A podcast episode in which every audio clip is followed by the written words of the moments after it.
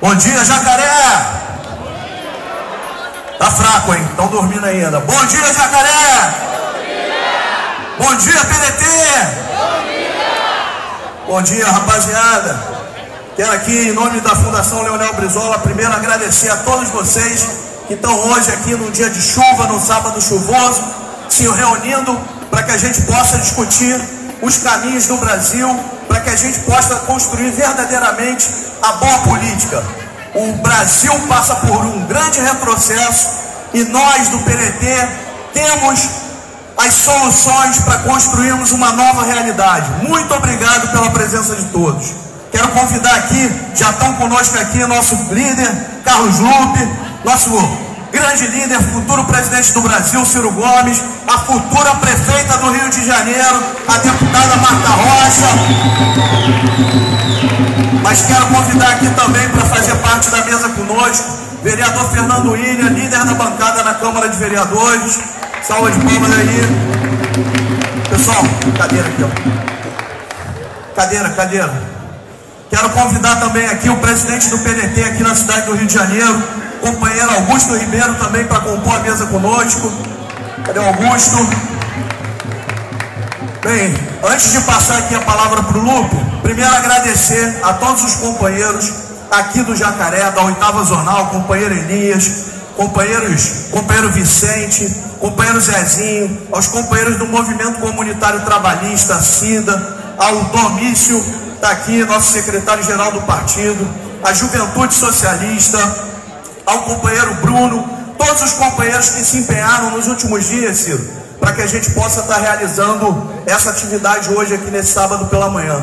Nós sabemos que hoje você fazer um encontro como esse para discutir política, num sábado de manhã, numa comunidade carente do Rio de Janeiro, é, uma, é, uma, é um verdadeiro desafio. As comunidades do Rio de Janeiro vêm sofrendo muito e as pessoas têm até medo de se aproximar para discutir a política. Mas nós do PDT estamos aqui presentes para isso. Então, companheiros, vocês não vieram aqui para me escutar, vocês vieram aqui para escutar Ciro Gomes, Marta Rocha.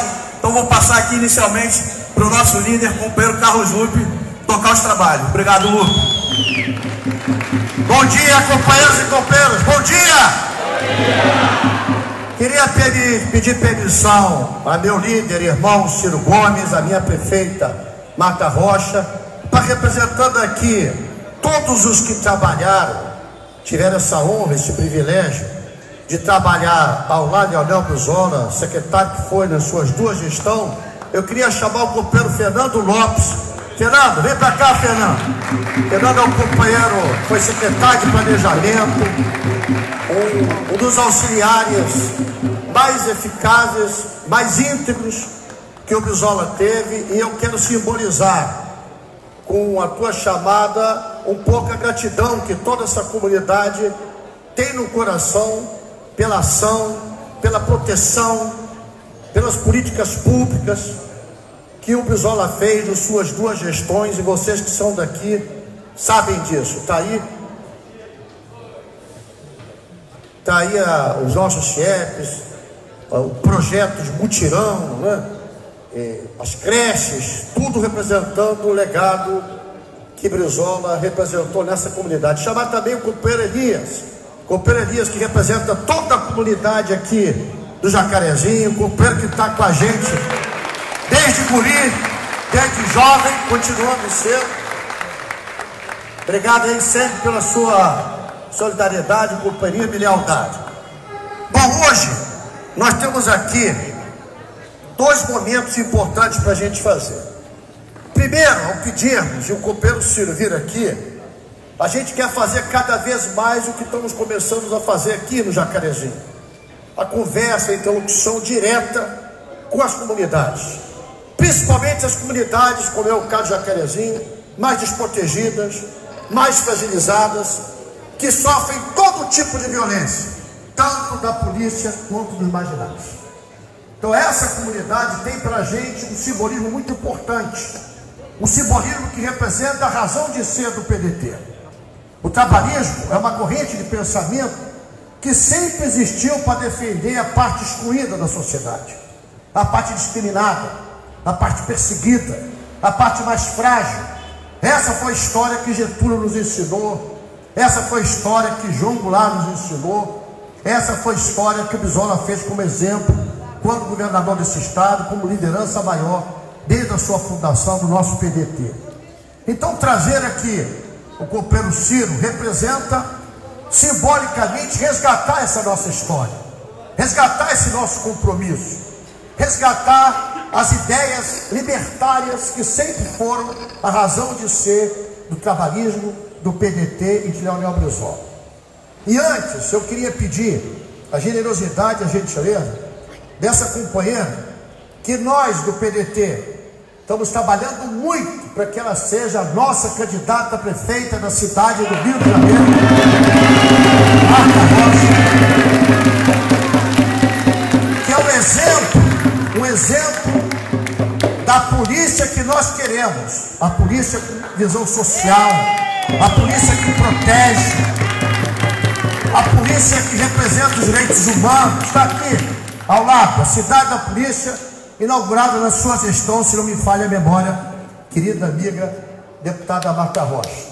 Então, a sua presença aqui, Marta, permita-me chamá-la assim, representa no seu jeito singelo, simples, mas corajoso.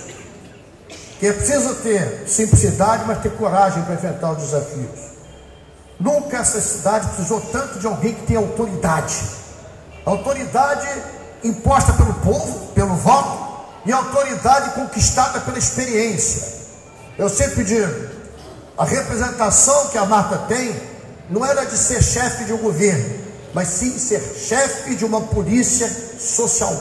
Uma polícia que tinha e tem na cabeça dela, no sentimento dela, na prática dela, a visão social da proteção ao ser humano, a proteção à vida. Então, Marta, você aqui nessa cidade, na primeira eleição que vamos enfrentar no que vem, representa essa base, essa sustentação que vai fazer do Rio de Janeiro resgate do brisolismo, da nossa visão social, da nossa visão da proteção dos excluídos, da nossa visão de uma política pública eficiente e permanente nas comunidades, da presença de um Estado levando aquilo que a população quer, da presença de um Estado, no caso a cidade, que seja permanentemente comprometida com os direitos humanos. Nós hoje no Brasil vivemos um momento muito grave. A discriminação, a intolerância, o ódio imperam em todos os níveis de poder. No nível federal, no nível estadual e no nível municipal. Quando assistimos um governador comemorar como fosse um gol a morte de qualquer cidadão, mostra a falência do ser humano como cidadão. Nós não aceitamos isso. Nosso partido não aceita isso. Então, Marta, a sua postura, a sua conduta, a sua história de vida representa para a gente esse resgate. Resgate da cidadania, resgate da presença da mulher que tem coragem, que tem autoridade, resgate de alguém que não é um improviso, que não é alguém que está surgindo de qualquer religiosidade ou de qualquer efeito novo criado pela mídia social para ser candidato e depois enganar e perseguir os mais pobres. Mata você é o símbolo para a gente da esperança do resgate dessa cidade que é a mais linda do mundo e está sendo hoje a mais abandonada do mundo. É muito, muita honra, é um privilégio para a gente tê-la como nossa companheira deputada e se Deus quiser os companheiros assim desejarem, e ela aceitar, futura prefeita da cidade do Rio. Na palavra, companheira deputada Marta Rocha. Bom dia a todas e todos. Eu quero cumprimentar aqui o meu companheiro, meu presidente querido, Carlos Lupe, cumprimentar o nosso companheiro que vai nos brindar com uma fala que o orgulho de ser brasileiro, que é o nosso companheiro Ciro Gomes, cumprimentar Fernando William, Fernando Lopes, Augusto, Everton, Elias, e quero, Ciro, me permitir fazer dois cumprimentos especiais. Primeiro, a Dona Maria de Jesus, que eu tive a felicidade de conhecer hoje, que já me abraçou, já me emocionei com ela, que é da cidade de Ciro, que tem lá né, nos caminhos da vida, eu sou filha de imigrante português, e quando a gente conta a nossa história, no final da linha todos nós somos parentes e é sempre muito bom a gente lembrar aqui né, que os amigos são os parentes que a vida escolheu para gente. E cumprimentar também o seu Eduardo, que veio lá de Copacabana e que é um chileno e que conversou comigo e te segue, Ciro, nas redes sociais por motivo muito especial. Porque você tem voz para dizer que o que está sendo colocado aí nessa chamada reforma da Previdência é fazer tudo errado que ele sabe que foi feito no Chile, por isso que ele te, te segue, exatamente porque você consegue entender por trás daqueles números milaborantes que tentam enfiar goela abaixo na população, mas o Ciro tem a capacidade de fazer a leitura adequada e de levar essa luta de enfrentamento. E quando a gente chega aqui na nossa cidade, que não é mais maravilhosa, e eu costumo dizer que eu quero a minha cidade de volta, a gente vai ver que o nosso estado, a nossa cidade é campeã de desemprego. A gente vai ver que a placa que a gente mais vê pela, pela nossa cidade a placa do aluga-se ou a placa do vende-se. E o carioca, ele é solidário. Ele é solidário para estar tá na porta do Bar Luiz, para almoçar, para não deixar o Bar Luiz fechar, porque aquilo representa a impossibilidade de mais gerar, não só de jogar a história da nossa cidade, mas um terço do primeiro emprego passa pelo comércio. A gente tem aqui com a gente, Ciro, um presidente da Associação Comercial aqui, de Penha Ramos, e ele mostra muito bem o que, que tem sofrido, o que, que uma decisão errada de colocar o BRT foi precisa mobilização da comunidade porque acabaria com uma parte do, do comércio.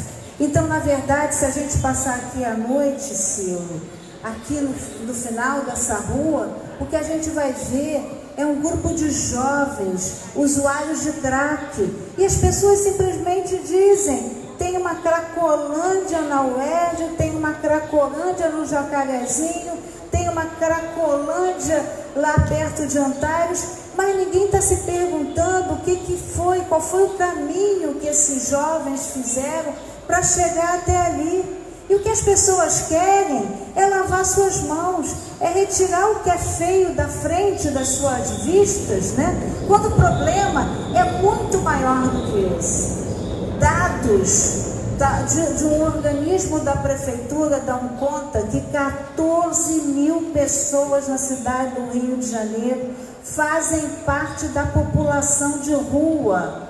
E essas pessoas, desses 14 mil, 12.300 estão abrigados, ou seja, mais de 12 mil pessoas estão perambulando pela rua e o abrigo que existe para essas pessoas, além de não ter acolhimento, condições de receber, não há nenhum programa de inserção dessas pessoas na vida social, de resgate dessas pessoas que estão na rua, porque não aguentaram o desemprego, que estão na rua porque a passagem de ônibus é muito cara e dorme na rua durante de segunda a sexta. Numa ação conjunta da prefeitura, nós encontramos um morador morando em cima de uma árvore na Lagoa Rodrigo de Freitas.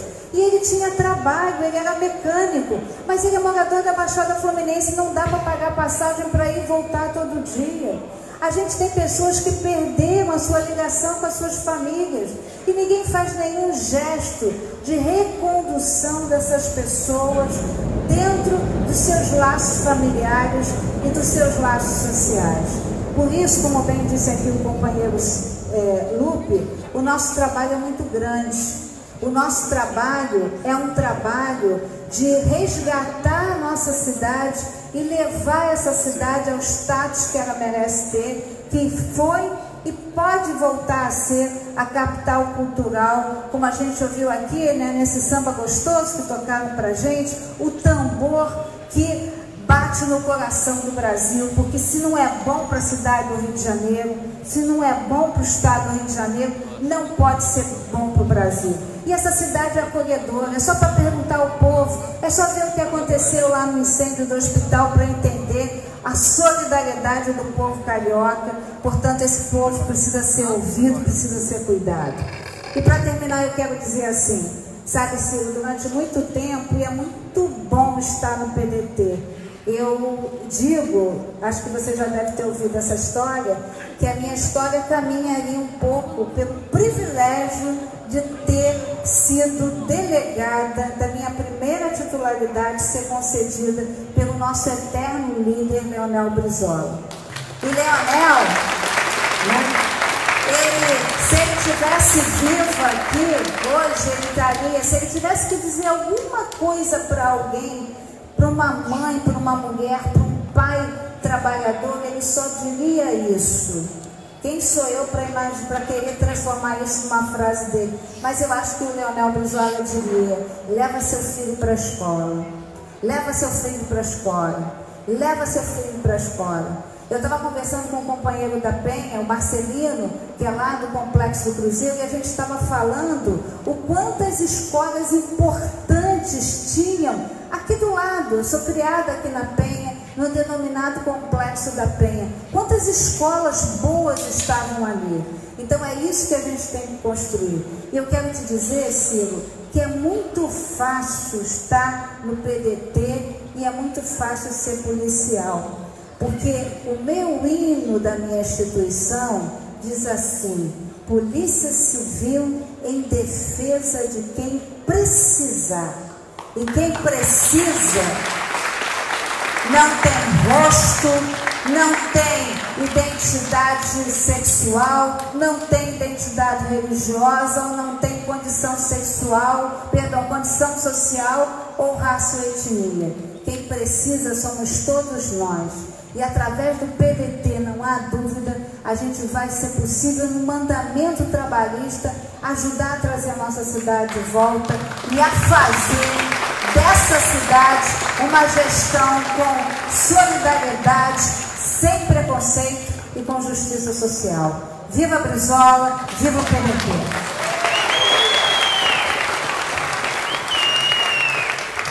Vocês viram, né? A voz é mansa, mas a firmeza é danada. Ela é firme na posição. Queria chamar aqui, que foi falha minha, o Léo, que é o presidente da Associação de Moradores aqui do Jacarezinho, nosso filiado. Cadê o Léo? Falei com ele, tá ali no campo. Vem pra cá, Léo. É bom que você está na minha cadeira aqui, que é como eu, mais reforçada, né? A gente não é peso leve. Queria anunciar aqui, além dos presentes que estão aqui, nosso presidente municipal, copeiro Augusto Ribeiro. Está aqui também a Aparecida Godinho, nossa copeira da MT, Ação da Mulher Trabalhista. Cadê a Aparecida? Levanta a mão para todo mundo te ver, Aparecida. Obrigado. Está aqui o Luiz Moreira, fazendo papel de cameraman da juventude do partido aqui do Estado. Tem a Elaine, que também, a, a, a Aparecida Godinho é do MCT, desculpa, Momento Comunitário. A Elaine, que é da MT, Ação da Mulher Trabalhadora. Cadê a Elaine? Está ali. Já falei de Fernando Lopes, que está aqui. Já falei do nosso irmão líder, Fernando William. Cadê o Negrogum do Axé? Logo o Henrique estava aí. Está com a bandeira aí, nosso Negrogum. Ainda faltou alguém aqui. Ah, está aqui. Arthur de Irocô, presidente do PDT Axé da capital. Cadê o Arthur? Obrigado, Arthur. Bacana, aqui o PDT, a chefe já está nacionalizando. Carcará, presidente do Momento Comunitário aqui da cidade. Obrigado. Cultural. Cultural, cultural, cultural. Aqui vocês botam tudo MC, MC. Eu tenho que adivinhar.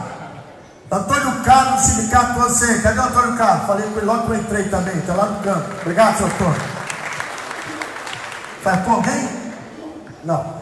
A dinâmica que o nosso Everton, que é o presidente da fundação aqui regional, nos colocou é que ter agora, vai ter agora uma fala do Ciro e depois a gente abre para algumas perguntas de quem quiser fazer e o Ciro está à disposição para qualquer tipo de questionamento, pergunta, o que vocês quiserem. Aqui é liberdade total, só não vale xingar.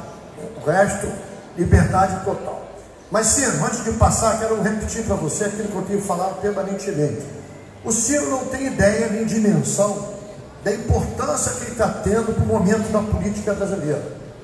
No momento obscuro, onde o obscurantismo está tomando conta, com ódio, com a raiva, com a discriminação, alguém que se disponha a andar o Brasil para apostar na inteligência do nosso povo é fato raríssimo. É raro na nossa história é raro na política e é raro para alguém que não tem projeto eleitoral imediato. O que a gente do PDT quer é que o Ciro seja candidato a presidente da República em 2022. Mas ele podia muito bem ficar acomodado, como todos os outros estão fazendo, cuidando da sua família, cuidando dos seus. E o Ciro está viajando o Brasil todo, todo, em faculdades, universidades, em comunidades como aqui, por quê? Como a gente não tem dinheiro, não tem instrumento de poder, não somos donos de rádio, de televisão, sistema financeiro nos odeia. O sistema oficial das comunicações do Brasil não discrimina, só mostra os nossos defeitos. Nós temos que fazer o que o Ciro está dando exemplo: apostar na inteligência do nosso povo, levar informação, levar esclarecimento, levar opinião. É óbvio que essa opinião vai ter simpatizantes, e aqueles que não simpatizam com ela. Mas o importante nesse momento obscuro da vida pública brasileira a defesa da democracia, a defesa das instituições democráticas e a defesa da grande maioria que no Brasil é tratado como minoria pelos governantes de plantão. Então, Ciro, você dá muito orgulho para a gente na sua trajetória. Eu tenho certeza que meu líder, minha referência de vida e de muitos que estão aqui, Leonel Crisóstomo, está muito orgulhoso de ver o papel que você está desempenhando para o fortalecimento da causa trabalhista, pela sua lealdade, pela sua coragem, pelo seu amor ao povo e por nunca como antes nessa história desse Brasil, nós precisávamos de tanto ter patriotas. O Brasil não precisa que a gente use o Brasil, o Brasil precisa da gente para que a gente defenda o Brasil. E o Ciro é dos poucos seres humanos que habita essa pátria amada, que tem profundo amor à pátria brasileira. Então é muito orgulho, muita honra para a gente chamar o patriota Ciro Ferreira Gomes. Obrigado, meu irmão, meu caro presidente. Carlos Lupe. O Lupe exagera porque nós somos muito amigos e a luta comum está nos transformando em irmãos. E ele, anteontem, levou a sua mãezinha querida, que o criou desde os 14 anos, quando ele perdeu o pai, levou a mãe à última morada, tinha todo o direito de estar né, curtindo os primeiros momentos de luto, que são os mais doloridos, só depois que Deus traz a paz para o coração, ele está aqui conosco na luta. Patriota é tu, meu irmão. Muito obrigado, uma alegria muito grande andar com você. Estou com a Marta Rocha, essa mulher extraordinária, polícia, política, está preparada, conhece o Rio de Janeiro como a palma da sua mão, conhece os problemas do Rio de Janeiro, tem ideias, tem equipe, tem solução, tem capacidade de diálogo, transita fora desse ódio radical que está transformando o Brasil num lugar que só se briga, ninguém ajuda ninguém a enfrentar as durezas da vida, especialmente na política, embora a nossa comunidade, ainda ontem a gente viu muita gente ajudando nessa tragédia do hospital. É uma alegria muito grande, minha cara Marta, andar com você. E eu quero andar muito com você, porque se o Rio achar o caminho de uma solução, é você que está aí pronta para servir como prefeita da nossa querida cidade do Rio de Janeiro. Se eu for saudar pelo nome de todo mundo, eu vou cansar vocês, porque eu vou falar um pouco mais do que eles falaram. Então eu vou, vou enfim, cumprimentar todos, todos, no nome de um homem e de uma mulher o Léo, nosso presidente da comunidade, não é? que é o mesmo nome do filho do Lupe, Léo, né? Léo Lupe, e a Maria de Jesus, que eu conheço desde menino, que é minha conterrânea e aparentada lá do interior do Ceará. E a vida permite a gente ter essas emoções. Se eu subo a Rocinha, acho o povo do Ceará. Se eu entro na maré, acho o povo do Ceará. Chegando no jacaré, jacarezinho, tem que achar o povo do Ceará, porque cearense é que nem a precisão, tem em todo canto. então veja, a minha tarefa, e nós estamos transmitindo isso aqui para a internet, Então nós estamos falando para vocês, mas na verdade nós estamos falando pelo fio do coração de vocês para todo o povo brasileiro das comunidades, das favelas, dos bairros mais pobres, do Brasil inteiro, das periferias do Brasil inteiro. Porque nós temos um problema sério no Brasil, além de outros mil problemas sérios no Brasil. É que a política brasileira só se energiza, só esquenta, só chama o povo, só procura o povo em véspera de eleição. E isso, ao lado de outras deformações, gera uma distância, uma desconfiança e um desrespeito muito grandes. E eu sempre fui diferente. Não é porque eu quero ser melhor do que ninguém, mas eu me incomodo com isso.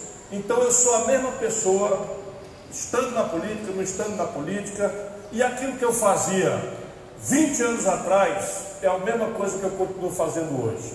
E esse foi o que eu vim fazer com vocês hoje. Hoje, nós estamos querendo ver se a gente ajuda o povo brasileiro, o povo mais simples, o povo trabalhador, o povo que está humilhado aí com mil argumentos, a entender que isso que está acontecendo com o Brasil não é uma maldição, não é um azar.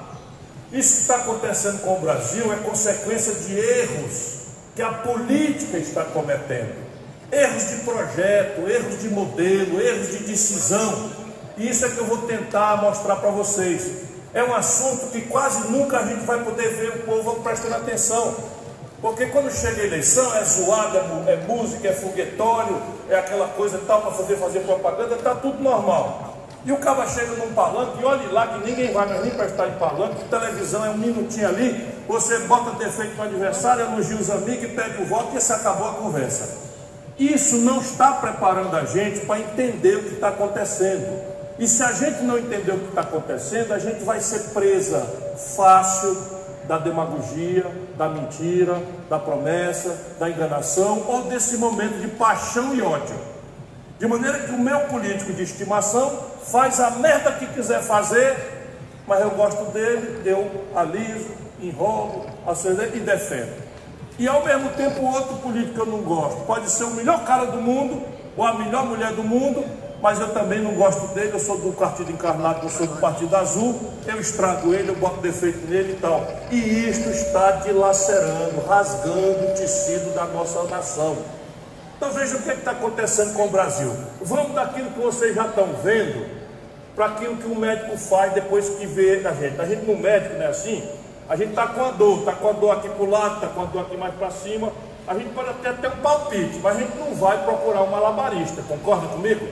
A gente vê um malabarista no meio da rua, no circo, eu acho aquilo a coisa mais extraordinária do mundo. O cara rodar com 3, 4, 5 negócios, às vezes com fogo, aquilo eu não vou saber fazer nunca. Mas se eu tiver um filho meu com apendicite, eu não vou pegar meu filho e levar para o malabarista dar um jeito de consertar a apendicite dele. Vocês estão me entendendo o que, é que eu estou querendo dizer. Mas mal comparando, é mais ou menos o que está acontecendo com o Brasil. A gente tem uma dor aqui, a gente pode até achar que é gases, o mais, o mais preocupado acha que é um tumor, que é um câncer, né? Às vezes ali, então o cabo tem que ir para alguém que entenda do assunto. E aí nós vamos primeiro ver a dor. O que é a dor? Vamos fazer um resumo aqui. Hoje, quando vocês vierem de casa, me dá alegria da presença de vocês, ou quem está nos assistindo na internet, 14 milhões de brasileiros amanheceram desempregados. 14 milhões não é 14 mil. 14 milhões de homens e mulheres sadios para o trabalho amanheceram hoje no Brasil abertamente desempregados. Achando pouco, 41 milhões e 400 mil irmãos e irmãs nossas hoje, isso é que é as dores que nós estamos sentindo. Saíram de casa, pularam na catraca do ônibus com o trocador ajudando, porque não tinha dinheiro, porque vão, viver, vão viver de bico. Vão fazer, lá no Ceará a gente chama de um biscate, vão fazer alguma coisa, correr do rapa, né, para tentar levar alguma coisa para casa. 41 milhões e 200 mil. É a maior quantidade de brasileiros obrigados a trabalhar sem proteção nenhuma, sem carteira assinada, sem aposentadoria, sem nada da história, que é o trabalho informal. Nesse momento, e um bocado de nós estamos aqui com isso, não precisa sorrir porque se sente mal, 63 milhões e 500 mil dos nossos estão com nome sujo no SPC. Humilhado, se sentindo o pior dos homens, a pior das mulheres, como se fosse culpa de ter dado um passo além da perna e ter comprado uma coisa na Casa Bahia, no Ricardo Elétrico, por, por 500, por mil, e não ter dado conta de pagar a prestação, e agora está devendo 3 mil, 4 mil, 5 mil, e que não vai dar conta de pagar. Se fosse um milhão, a gente podia dizer, não, meu irmão, você deu um passo além da perna, você teve o olho maior que a barriga, mas 63 milhões e 500 mil brasileiros, trabalhadores, honestos, com nome sujo no SPC, isso é um problema econômico, não é um problema individual das pessoas. E aí eu podia indo, vamos perguntar aqui para o comércio, também está sentindo, se não for um problema social, nós vamos ainda para o problema social, a parte mais doída, mas vamos para o comércio. Nos últimos três anos, o Brasil fechou 220 mil pontos de comércio. Cada ponto de comércio desse emprega desgraçadamente duas a sete pessoas. 220 mil lojas, lojinhas, lojas maiores fecharam no nosso país. Isso não é um problema porque o lojista administrou errado. Se fosse mil, tudo bem, administrou errado, não soube fazer, comprou errado, né? tomou dinheiro além da conta e tal. Mas eu estou falando de 220 mil em três anos. 13 mil indústrias fecharam no Brasil. Estou só mostrando a dor que todo mundo está sentindo um pedaço dela por um lado ou pelo outro. Agora vamos pelo pedaço mais chocante, para quem não tiver botado uma pedra no lugar do coração. No último ano, oficialmente, e até diminuiu um pouquinho, foram assassinados no Brasil 57 mil pessoas. Número oficial. Se você olhar todas as guerras que estão acontecendo no mundo, todas as guerras que estão acontecendo no mundo, juntar tudinho, não dá as 57 mil mortes que aconteceram no Brasil, só nos últimos 12 meses oficialmente levantado. Isso daí não é um número, isso é o filho da gente, que se não foi ontem, pode ser amanhã. É o pai da gente, é o irmão da gente. Se a gente não tiver uma pedra no lugar do coração, achar que o problema é do outro, um dia o problema chega e espoca na nossa casa, na nossa família. Sabe quantas mil mulheres brasileiras foram oficialmente registradas na polícia como estupradas, Marta? No último 12 meses oficialmente levantado? Sabe quantas? 66 mil. E todo mundo que estuda o assunto diz que isso é muito mais, porque a mulher tem medo de ir na delegacia, acha que vai ser maltratada pelo, pelo pela polícia, que não está treinada pra, às vezes para fazer o tratamento, tem vergonha, às vezes se sente culpada de ter sido violentada porque pintou a boca de uma cor, porque usou a roupa de um jeito tal ou qual. Pois bem, 66 mil mulheres nossas, é bom lembrar, são as nossas mães, nossas esposas, nossas filhas, que estão sendo violentadas porque o país virou um país sem lei. Então, eu não quero esticar muito a conversa, porque já estão ficando tristes. Eu não vim para falar de problema, eu vim para falar de solução. Mas é preciso a gente entender que o tamanho do problema é esse, mais ou menos, que a dor está mostrando. Isso aqui nós não vamos curar com melhoral, não. Isso aqui também não é problema de trocar Chico, Manel ou Rita por Pedro, João ou Tereza. Que é outra grande ilusão da política que os políticos produzem. Então, diante de um, de um, de um, de um problema desse tamanho, o que é está acontecendo na política brasileira? Chega o cabo da oposição, o governo diz: ora, não tem dinheiro para nada, eu não posso resolver as coisas, tem que fazer um aperto, tem que cortar a providência dos aposentados, tem que não sei o que, tem que fazer não sei o que, corta tudo, corta as bolsas do cientista, corta as escolas, corta o tempo matrícula integral, para a gente arrumar o dinheiro, aí nós vamos fazer alguma coisa. Conversa porta do governo que eu vou mostrar para vocês. Mas na oposição também tem um problema. Eu estou ficando quase com vergonha de estudar, vocês sabiam? Porque quando a gente estuda, a gente vê as coisas, e tem uma, uma turma que se zanga, porque um certo tipo de oposição no Brasil apareceu que é a flor do lodo. Se você for olhar num esgoto aberto, normalmente pode nascer uma flor bonita no meio do esgoto, não é? Por assim também é a política. Às vezes, no meio da, da, da situação de tragédia, nasce a flor do lodo. O que é a flor do lodo? É aquele político que quer ver o circo pegar fogo para rir da cara do palhaço.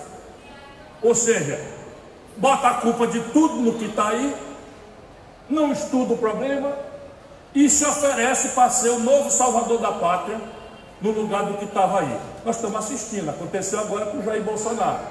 Nunca administrou uma pequena venda, nunca administrou nada, nenhuma prefeitura, nada, não sei o que e tal, e pediu ao povo, como primeira oportunidade, para presidir o Brasil no olho, da maior crise da história da nossa, da nossa nação, simplificando as coisas. Sabia que o povo estava zangado, com a, a roubalheira do PT, com a esculhambação do desemprego, com o problema todo das dores que nós estamos sentindo, e o povo zangado, com razão, não quis prestar atenção. Os outros lados diziam, ó, oh, peraí, o céu não é perto, nós temos que entender o problema, vai demorar 24 meses para resolver isso, tem que cobrar imposto da lado, daqui, da lá. Quem falou isso, a população não quis nem ouvir. A população queria ouvir, o cabo aqui dizia o seguinte, a culpa dessa merda toda é do que está aí. Manda eu lá que eu vou e resolvo. Não é verdade? Vamos pensar juntos. É normal. A gente está tão machucado, tão sofrido, que a gente não tem nem tempo né, para ficar prestando atenção. Um político sério no meio de dez que não vale nada. E tá, eu, eu entendo vocês com a minha alma, mas é aí que mora o perigo. Então nós temos que conversar, é para a gente achar, criar uma corrente de opinião, para a gente entender onde, por que, que a dor está acontecendo, por que, que tem tanto desemprego, por que, que tanta loja está fechando, por que, que tanta fábrica está fechando, por que, que tem tanta violência impune?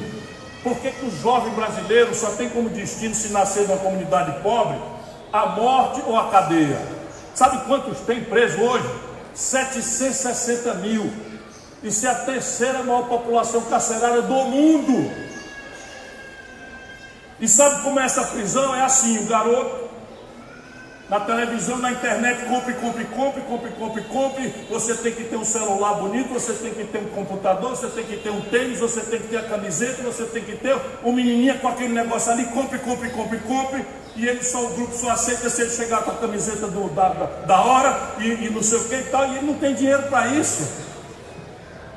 Resultado, o gavião do tráfico está ali por cima dizendo aqui, 50 reais, 60 reais, 70 reais a diária para você distribuir aqui uma trouxinha, não vale nada. Você não vai usar não, ainda fala assim, não vai usar, só venda. Ora, 50, 60, 70 reais de diária, o menino cai na ilusão. Quando o narcotraficante mora lá na Barra, mora lá em Ipanema, mora no Leblon. E eles criam essa redezinha de menino, que é para a polícia fazer de conta que está enfrentando a guerra contra as drogas. Aí, resultado, prende o menininho. Não estou dizendo que ele é inocente, não. Prende o menininho que está traficando pequenas quantidades, mas nunca usou de violência. No dia seguinte que ele entra na cadeia, essa é a vida do Brasil, dos nossos filhos. Nenhum de nós está tá, tá livre de sofrer esse problema. E se não tiver em casa, tem no vizinho.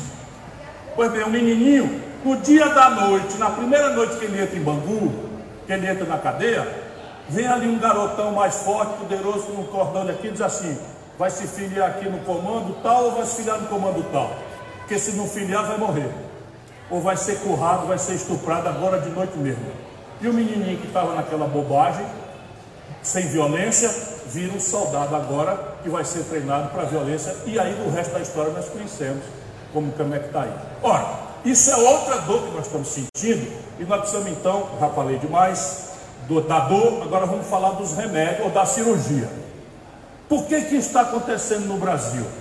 Isso está acontecendo no Brasil porque de um tempo para cá, e não é, não é um tempo muito perto não, é desde os anos 80 para cá, o Brasil administra sua economia meio do avulso.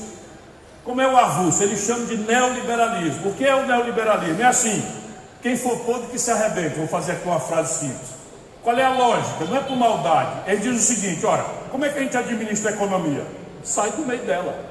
Deixa que os empresários façam a economia, um vai competir com o outro, e essa competição entre um e outro vai dar para o freguês o melhor produto, o melhor serviço ao menor preço.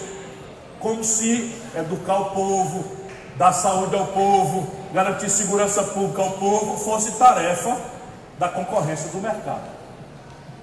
E mesmo a concorrência do mercado, quando é deixada avulsa, o que é que faz? Eles se, se, se juntam tudinho e no lugar de competir, fazem um acordo. Vocês pensam que o preço da gasolina aí fora é um posto daqui competindo com o da lá? Vocês é que pensam.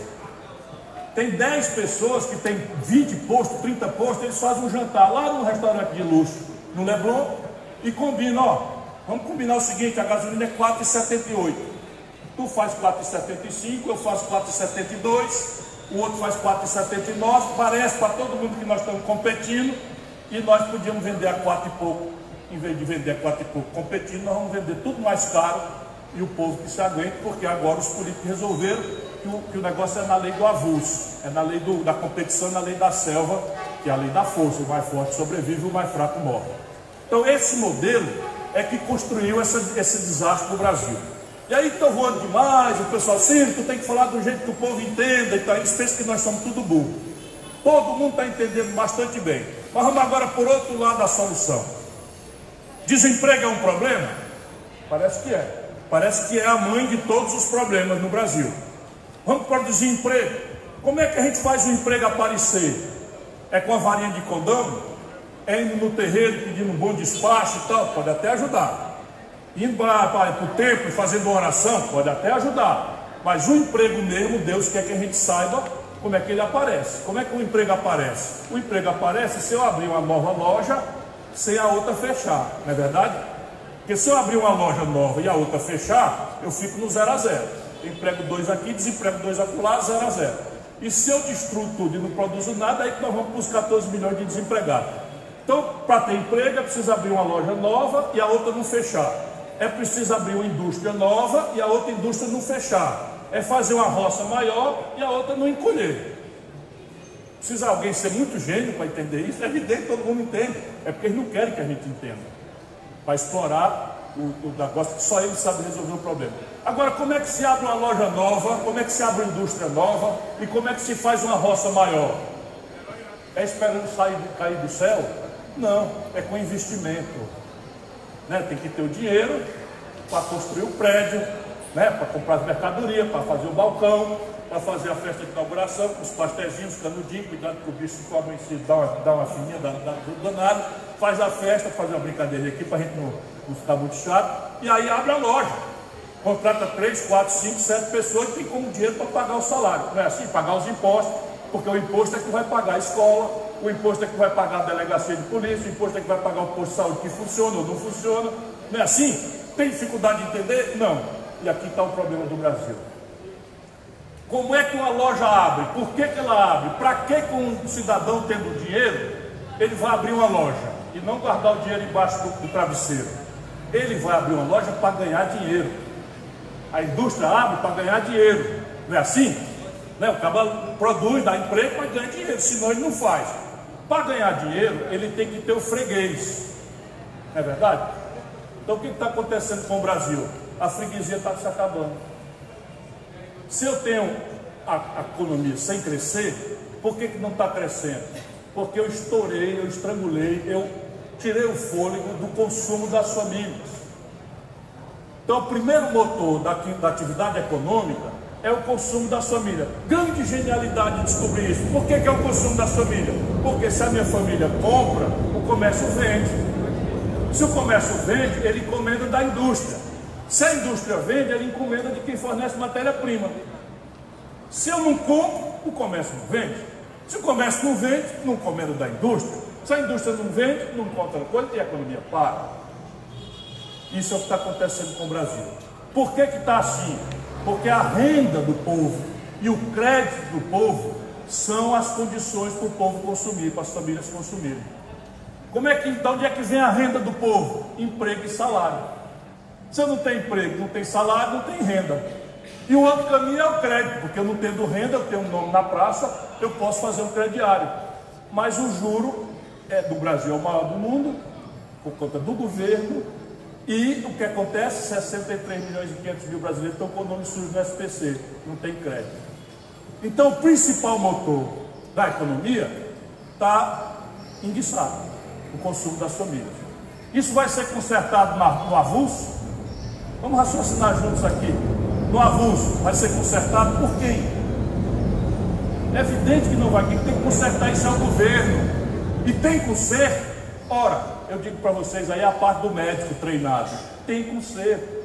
De trás para diante, onde é que a gente pode começar a consertar? No crédito. Por que, que o cidadão está endividado? Quanto é a dívida média das famílias? Quanto é que ele obtém no leilão do Serasa, se ele for lá negociar? Todo brasileiro sabe do que eu estou falando. Só os poderosos acham que o povo não entende do assunto. Mas isso é um novo tipo de escravidão. Por isso que eles não querem que os políticos, por regra dos últimos 20 anos, façam o que os bancos mandam. E no Brasil, nós permitimos criminosamente que apenas cinco bancos concentrassem 85 de cada 100 reais de crédito que eles oferecem. Vocês estão ouvindo? Só cinco bancos. E aí o que, é que acontece? Igualzinho o comércio da gasolina. Se sentam os cinco donos do banco e combinam. E aí o desgraçado está lá devendo R$ 2.400 de uma dívida que, tava, que era 600 e não pode pagar, mas de vez em quando ele precisa fazer uma ficha de emprego, ele precisa fazer uma coisa tal até que exige que o nome dele esteja limpo no SPC, vai fazer uma assinatura um telefone, não sabe, não é assim que funciona?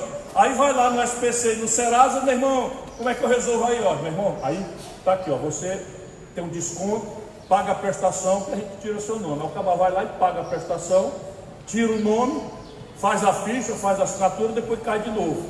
Isso é uma grande negociata. Vocês imaginam 63 milhões de pessoas devendo 3 mil reais cada uma e tendo que, no mês, todo mês, um bocado de gente entregando um pedaço que não tem do endividamento. Hoje, 65 de cada 100 famílias brasileiras estão endividadas. Como é que a gente pode resolver isso? Não tem dois bancos que pertencem ao povo brasileiro? A Caixa Econômica Federal e o Banco do Brasil? Tira eles dois do jantar. Bota eles para ajudar o povo. Bota eles para ajudar o povo a discutir com o Serasa. Agora protegido, não desvalido sozinho como ele está indo. Sem proteção de nem nada, porque não tem nem quem cuide da, da população, nem ela acredita que ninguém vai fazer. Chama lá, sabe quanto é o desconto? Deixa eu dizer para vocês, brasileiros todos que estão humilhados, sabe quanto é o desconto que o camarada avulso, sozinho, sem proteção de ninguém, vai lá no Serasa, sabe quanto é o desconto? 90%. Agora bota o governo para proteger esse cidadão, bota ele entre o cidadão e o banco, bota ele para dizer, isso aqui é meu, ó. Eu quero um desconto aí. Vamos dizer que só dê 90%, a mesma coisa que o Cabarroso consegue, cai de 100 para 10. Aí o que, é que eu faço? Eu não tenho dinheiro para pagar os 10, mas o Banco do Brasil tem. Então eu digo assim, ó, eu vou te emprestar os 10 para tu se livrar da Casa Bahia, tu se livrar do, do, do, do Ricardo Elétrico, se livrar né, do, da, da, do sei que lá e vídeo, das casas de crediário e do SPC, e tu agora, ao invés de ficar devendo para ele, tu fica devendo para mim, que sou do governo, e eu vou ganhar dinheiro, porque eu não sou casa de caridade. Eu vou te cobrar, em vez dos 280% de juros que eles cobram, eu vou te cobrar 10. 10 é quase um crime, porque a inflação é 3, acaba está ganhando 7%. Sabe onde é que isso existe no mundo? Em canto nenhum. O Brasil tem a chance de resolver o problema, assim como eu estou mostrando. Eu fui chato nessa, não vou ser chato nas outras. Mas embora aqui. O primeiro lugar de empregar o povo é construção civil. Porque a construção civil, ela dá emprego na hora, na lata. Não precisa o cara ter grandes treinamentos, faculdade, nem coisa nenhuma. Não traz do estrangeiro nenhum material. E tem 14 milhões de brasileiros sem teto. 14 mil morando na rua. 14 milhões de brasileiros não têm uma moradia. Mais da metade da cidade do Rio de Janeiro, especialmente das comunidades, não tem saneamento básico. Então, na construção civil, você detona a obra imediatamente. Ih, doutor, o senhor vai mentir igual os políticos? Obrigado. Vai mentir igual os políticos, esse negócio custa dinheiro. Não, eu não minto, não.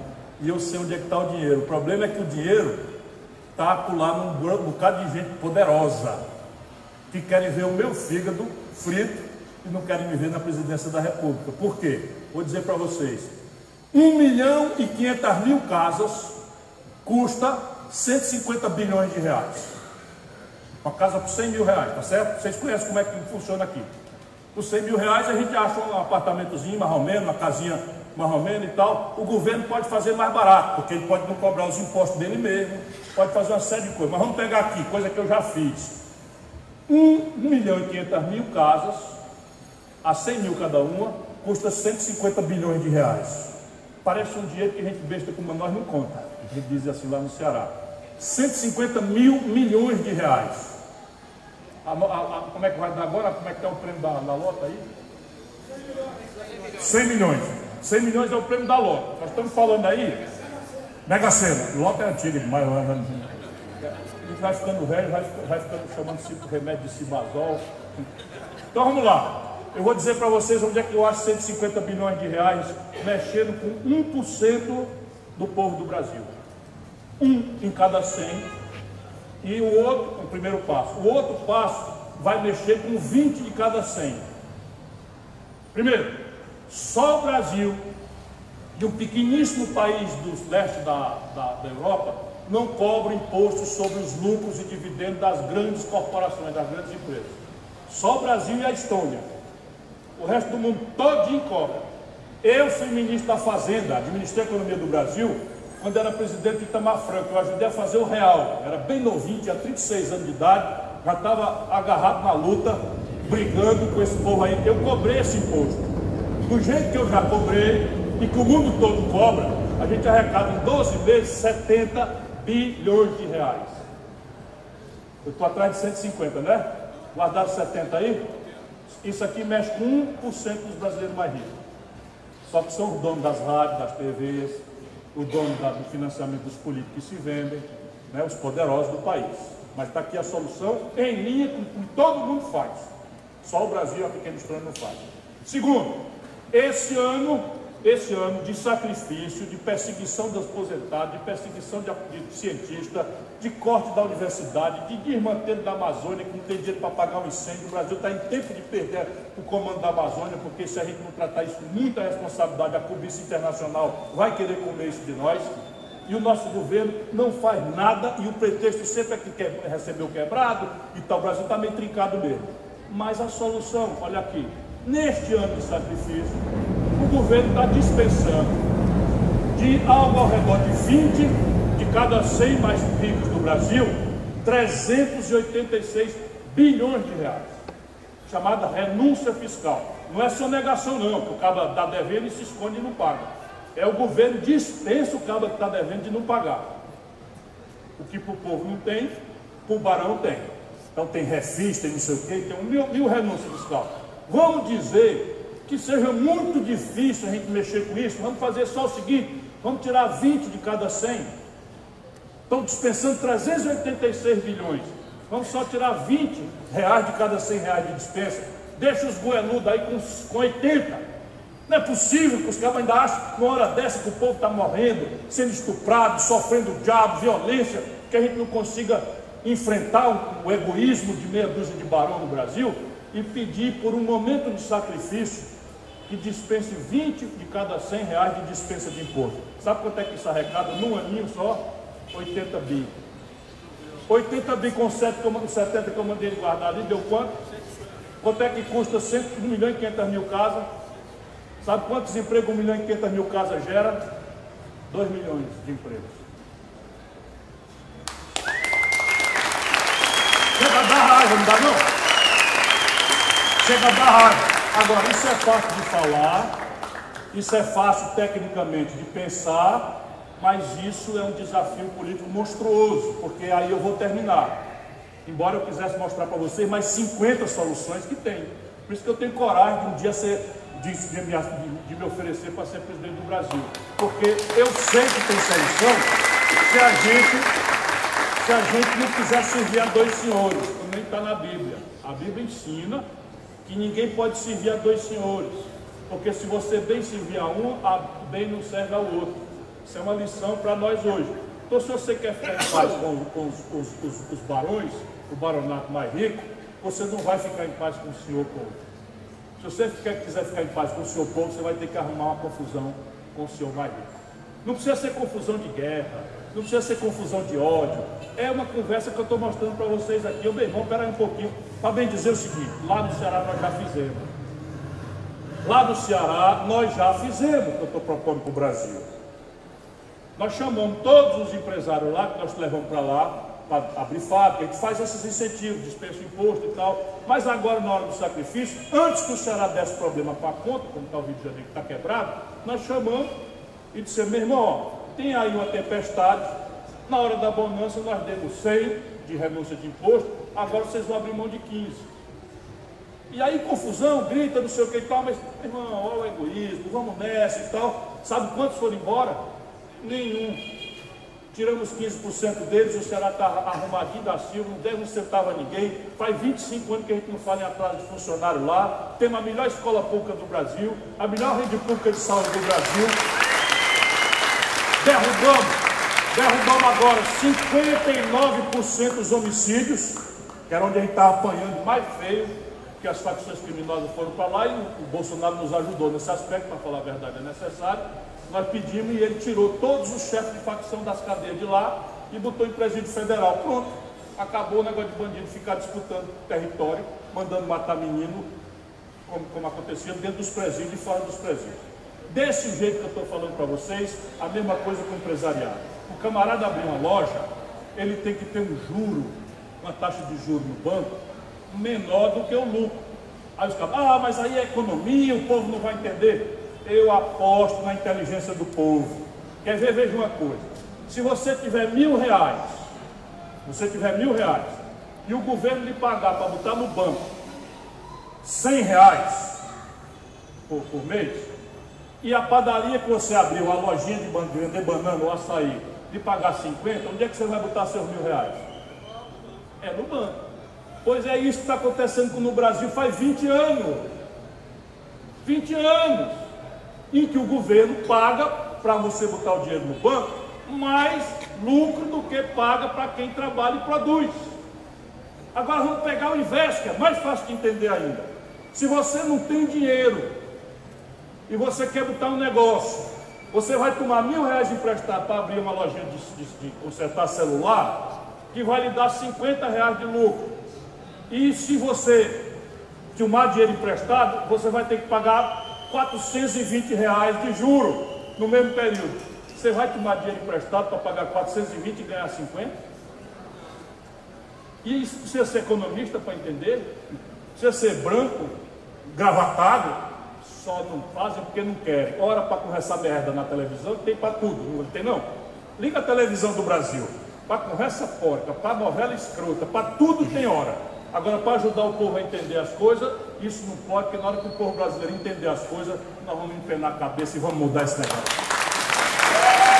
E eu, e eu, e eu estou aqui, não tenho televisão, não tenho rádio, mas também não tenho rabo de palha, tenho 40 anos de experiência, já fui muito popular como governador, como prefeito, como ministro da Fazenda, sei onde as andorinhas dormem e agora vou ajudar o povo brasileiro a empenar a cabeça, se levantar e nós vamos mudar o Brasil.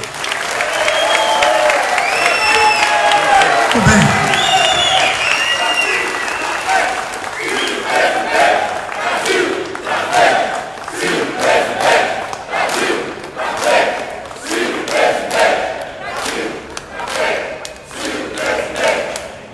É nisso que a gente está apostando. Levar o povo brasileiro a compreender o seu próprio problema como o Ciro falou, o dia que o povo compreender a sua própria força, ele faz uma revolução sem motivo. Uma única arma, o seu voto, que é a arma que a gente defende. As outras a gente é contra todas, todas. Queria separar aqui alguns que já se inscreveram, depois vamos abrir para quem quiser mais. Primeira pergunta está escrita aqui pelo Everton Pacheco, da Associação Comercial de Ramos e Olaria. Cadê o Pacheco? Vem pra cá, Pacheco, vem pra cá. Eu tenho essa aqui, peraí. Não, tem microfone, tem microfone. Ah, tá com o microfone aí? Ou pega esse. Ah, tá? Ah, Só vamos combinar para fazer pergunta objetiva para a gente poder responder o máximo ali, ó. Pacheco? Pacheco. Só essa gentileza de fazer pergunta direta para poder aproveitar o máximo possível. Por favor, Pacheco. Futuro presidente, eu gostaria de comunicar ao senhor, a Marta Rocha, do William, todos trabalham na nossa comunidade. Eu, como presidente da Associação Comercial, não é porque eu seja presidente da Associação Comercial. Eu sou filho de favelado, mas tenho empresas, tomo conta de várias empresas em ramos, brigamos com o Eduardo Paz sobre a Transcarioca, botamos 5 mil assinaturas. Vocês que são líderes comunitários, pedem audiência pública toda vez que no seu bairro tiver um problema. Que a audiência pública é forte Pega-se o vizinho, faz uma baixa cidade, entrega o nosso vereador, uma pessoa que eu respeito muito, é Fernando William, entendeu? Ele mandou fazer um trabalho agora na comunidade. Então vocês têm a máquina na mão, cada morador do seu lado, se você pedir uma assinatura, qualquer coisa que você queira, peça ao direito da pública, é direto lá e com o Fernando William, ele faz o trabalho. E a Marta Rossi já conheço há muitos anos, ela é um excelente, foi delegada, secretária de segurança, faz, trabalha muito bem, a, apoia as comunidades. Eu não moro em comunidade, mas eu tenho 20, tinha 24 irmãos na Teixeira Ribeiro. Quem conhece a Novo Holanda sabe. Eu sempre tive o privilégio de ser criado por outras famílias. Mas eu estou sempre, irmão, essa tarefa. Então, a, a, a, pergunta que eu quero para o senhor é o seguinte: a nossa arrecadação das comunidades é muito boa, porque tudo é produzido fora, mas nós pagamos impostos para a comunidade. A comunidade gasta muito. E nós não temos saneamento básico, não temos creche, não temos nada para o pessoal da favela. Mas é pago o imposto, o Bolsonaro que está aqui, o SESC, o governo leva todos os impostos, que é pago lá fora. E todo mundo fala, não, favela, favela, favela paga muito, porque todo mundo aqui trabalha para empresa aqui fora. Então nós queremos que o senhor como presidente, para ajudar as comunidades, pedir, botar. A comunidade é que banca. Meu bairro não banca nada, eu moro em Ramos, moro no social. Não tem, não tem, não paga nada. Eles trabalham para a gente. Mas vocês pagam muito, mas poucas pessoas que trabalham no governo sabem que a comunidade de arrecadação é muito alta. Porque tudo que entra de fora é pago imposto para fora. Na minha empresa paga. Mas ninguém sabe. Eu gostaria que o senhor fizesse isso quando fosse presidente. Brigar para botar mais coisas nas comunidades, porque o imposto é pago. Sim, senhor? Obrigado, hein? Obrigado, meu presidente. A pergunta dele é mais um manifesto muito correto. Deixa eu explicar para vocês de novo. Aquela aposta que nós estamos fazendo, eu estou falando para vocês, mas pelo fio do coração de vocês, estou falando para toda a pobreza brasileira, para todos os bairros, todas as comunidades que nesse momento estão nos ouvindo aqui pela internet que está sendo transmitida. Então veja, esse ano, esse ano, entre toda a montanha de imposto que o governo vai arrecadar e a montanha de dinheiro que o governo gasta, vai faltar no fim desse ano, todos os governos juntos, 130 bilhões de reais. Então, o que ele está dizendo é correto. Nós vivemos, especialmente o povo mais da periferia, o pior dos mundos. Porque vocês não têm direito, não têm tido direito de saber o tamanho dos impostos que vocês pagam. E é assim, ó, quando a diarista pega o celular pré-pago ou o servente de pedreiro pega o celular pré-pago e faz uma ligação para combinar com a patroa ou com o patrão que vai chegar mais, mais tarde ou vai chegar a hora tal, quase 40% do valor do que você paga é imposto. Quando você compra um quilo de feijão, você vai ali na, na vendazinha, aqui no Rio de Janeiro, você paga 8 de cada 100 reais de preço. Se você comprar 100 reais de feijão, oito reais você está pagando a imposto. Se você compra um remédio para o seu filho doente, 25% ou cada 25 de cada 100 reais do preço de remédio que você compra é imposto. E o retorno disso está pensado no orçamento. Então vamos aprender isso. Orçamento também é fácil da gente entender. É uma lei que por esse mês de setembro o governo manda para o Congresso Nacional, para os representantes de vocês que vão passar aí fazendo zoada na porta. Atenção, vote em mim, eu sou o número 24, 24, não sei o quê. Esse que vem aqui pedir voto é que vota daqui a pouco, setembro para outubro, para onde é que vai o dinheiro. Isso é o orçamento. Primeiro é preciso que vocês obriguem o votante em quem vocês votaram, ou escreva. Mas meu irmão, vem discutir comigo aqui. Tu não vem pedir meu voto? O meu voto é uma procuração. Eu não mando uma procuração com o advogado, para o advogado ir lá fazer outra coisa. O advogado vai para lá defender a mim. Então eu quero que você discuta. Como é que é? Isso é Bolsonaro? Pode cansou de passar vergonha ainda não, irmão querido? Você está aqui com a gente. Não cansou de passar vergonha ainda, coitado. Mas ainda vai passar muito. Por isso tenho paciência que em dezembro ele está sentado bem aqui, puto da vida com o Bolsonaro. Lamentavelmente, eu nem, nem, nem acho isso bom não. Então, gente, o orçamento é uma lei, uma lei que os deputados votam, dizendo todas as receitas, ou seja, todo o dinheiro que vai entrar, de onde é que vem, e todas as despesas. Pois bem, não vai faltar 130 bilhões? A metade do orçamento brasileiro esse ano, sabe para que é? Não é para educação, não é para saúde, não é para emprego, não é para geração de, de, de, segurança, não é para esgoto, não é para nada disso. É juro para banco. De novo, 1%, um em cada 100 poderosos. E a gente pode fazer isso diferente. Pode fazer perfeitamente diferente. Não é para dar calote nenhum. Mas a gente pode fazer um perfil da dívida, porque, de novo, dívida, o tamanho não é propriamente o problema. Dívida, vocês sabem mais do que eu, doidamente, embora eu também saiba, né? A dívida, o problema dela é, é o perfil dela. Então, se eu compro uma motocicleta, eu ganho 2 mil reais por mês, e compro uma motocicleta por 15, por 18, parece que eu dei um passo maior do que a perna. Estou devendo 18, ganhando só 2. Vou ficar 9 meses sem comer? Não. O cabo que vende a motocicleta sabe e pica a, o preço da motocicleta em 36 vezes. Aí eu, eu, eu tenho condição de ganhando 2 pagar a prestação da motocicleta. Mas comparando a mesma coisa a dívida pública. E o problema da dívida brasileira é que eles botam a faca no pescoço do governo, que afrouxa e se entrega, porque eles são os donos da bola, então, um quarto da dívida, que já chega a 5 trilhões por tempo tapioca, e 700 bilhões, vence em quatro dias. Isso pode perfeitamente mudar se a gente botar na presidência alguém que não tenha compromisso com a banqueirada. Obrigado. Companheira Luciana Batista.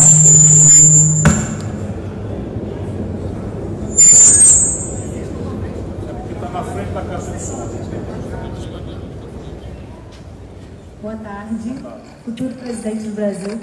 É, Ciro, no Brasil, é, especialmente no Rio de Janeiro, a gente vem sofrendo uma crescente onda de intolerância religiosa. É, nossa, nosso povo de axé tem tido suas casas invadidas, é, depredadas, idosos, crianças sendo, sendo expulsos, é, tendo que deixar sua história para trás medo dessa violência. É, eu gostaria de saber o que, que você acha disso, qual o caminho que a gente pode seguir para acabar com essa violência e para ter uma, uma solução para esse problema, porque o nosso povo não pode passar por isso. Eu tenho vontade de uma das coisas de chegar à presidência da República é baixar uma lei muito fácil da gente entender. É assim, daqui para frente fica proibido qualquer um se meter na vida alheia. Não acha uma lei boa? Porque repare, e isso eu estou brincando, um assunto que é muito sério. A gente ter fé é praticamente uma inerência da nossa origem divina. Sabe, eu não conheço, eu estudo muito.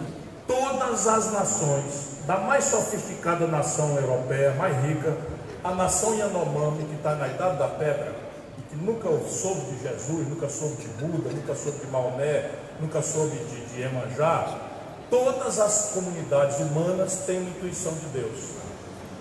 Isso é um milagre, portanto, eu respeito profundamente.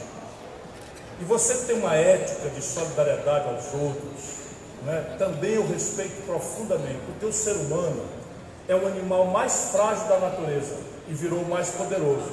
Mas se você reparar, se um jumentinho nasce de uma jumenta, na hora que ele cai no chão, no primeiro minuto ele, ele, ele se põe de pé e quase como um milagre ele vai ali com a boquinha pegar o Uber da jumentinha para mamar. Uma girafa daquele jeito, um pescoção daquele tamanho, não sei o que tá, a girafinha cai daquela altura, cata a bomba no chão, as pernas.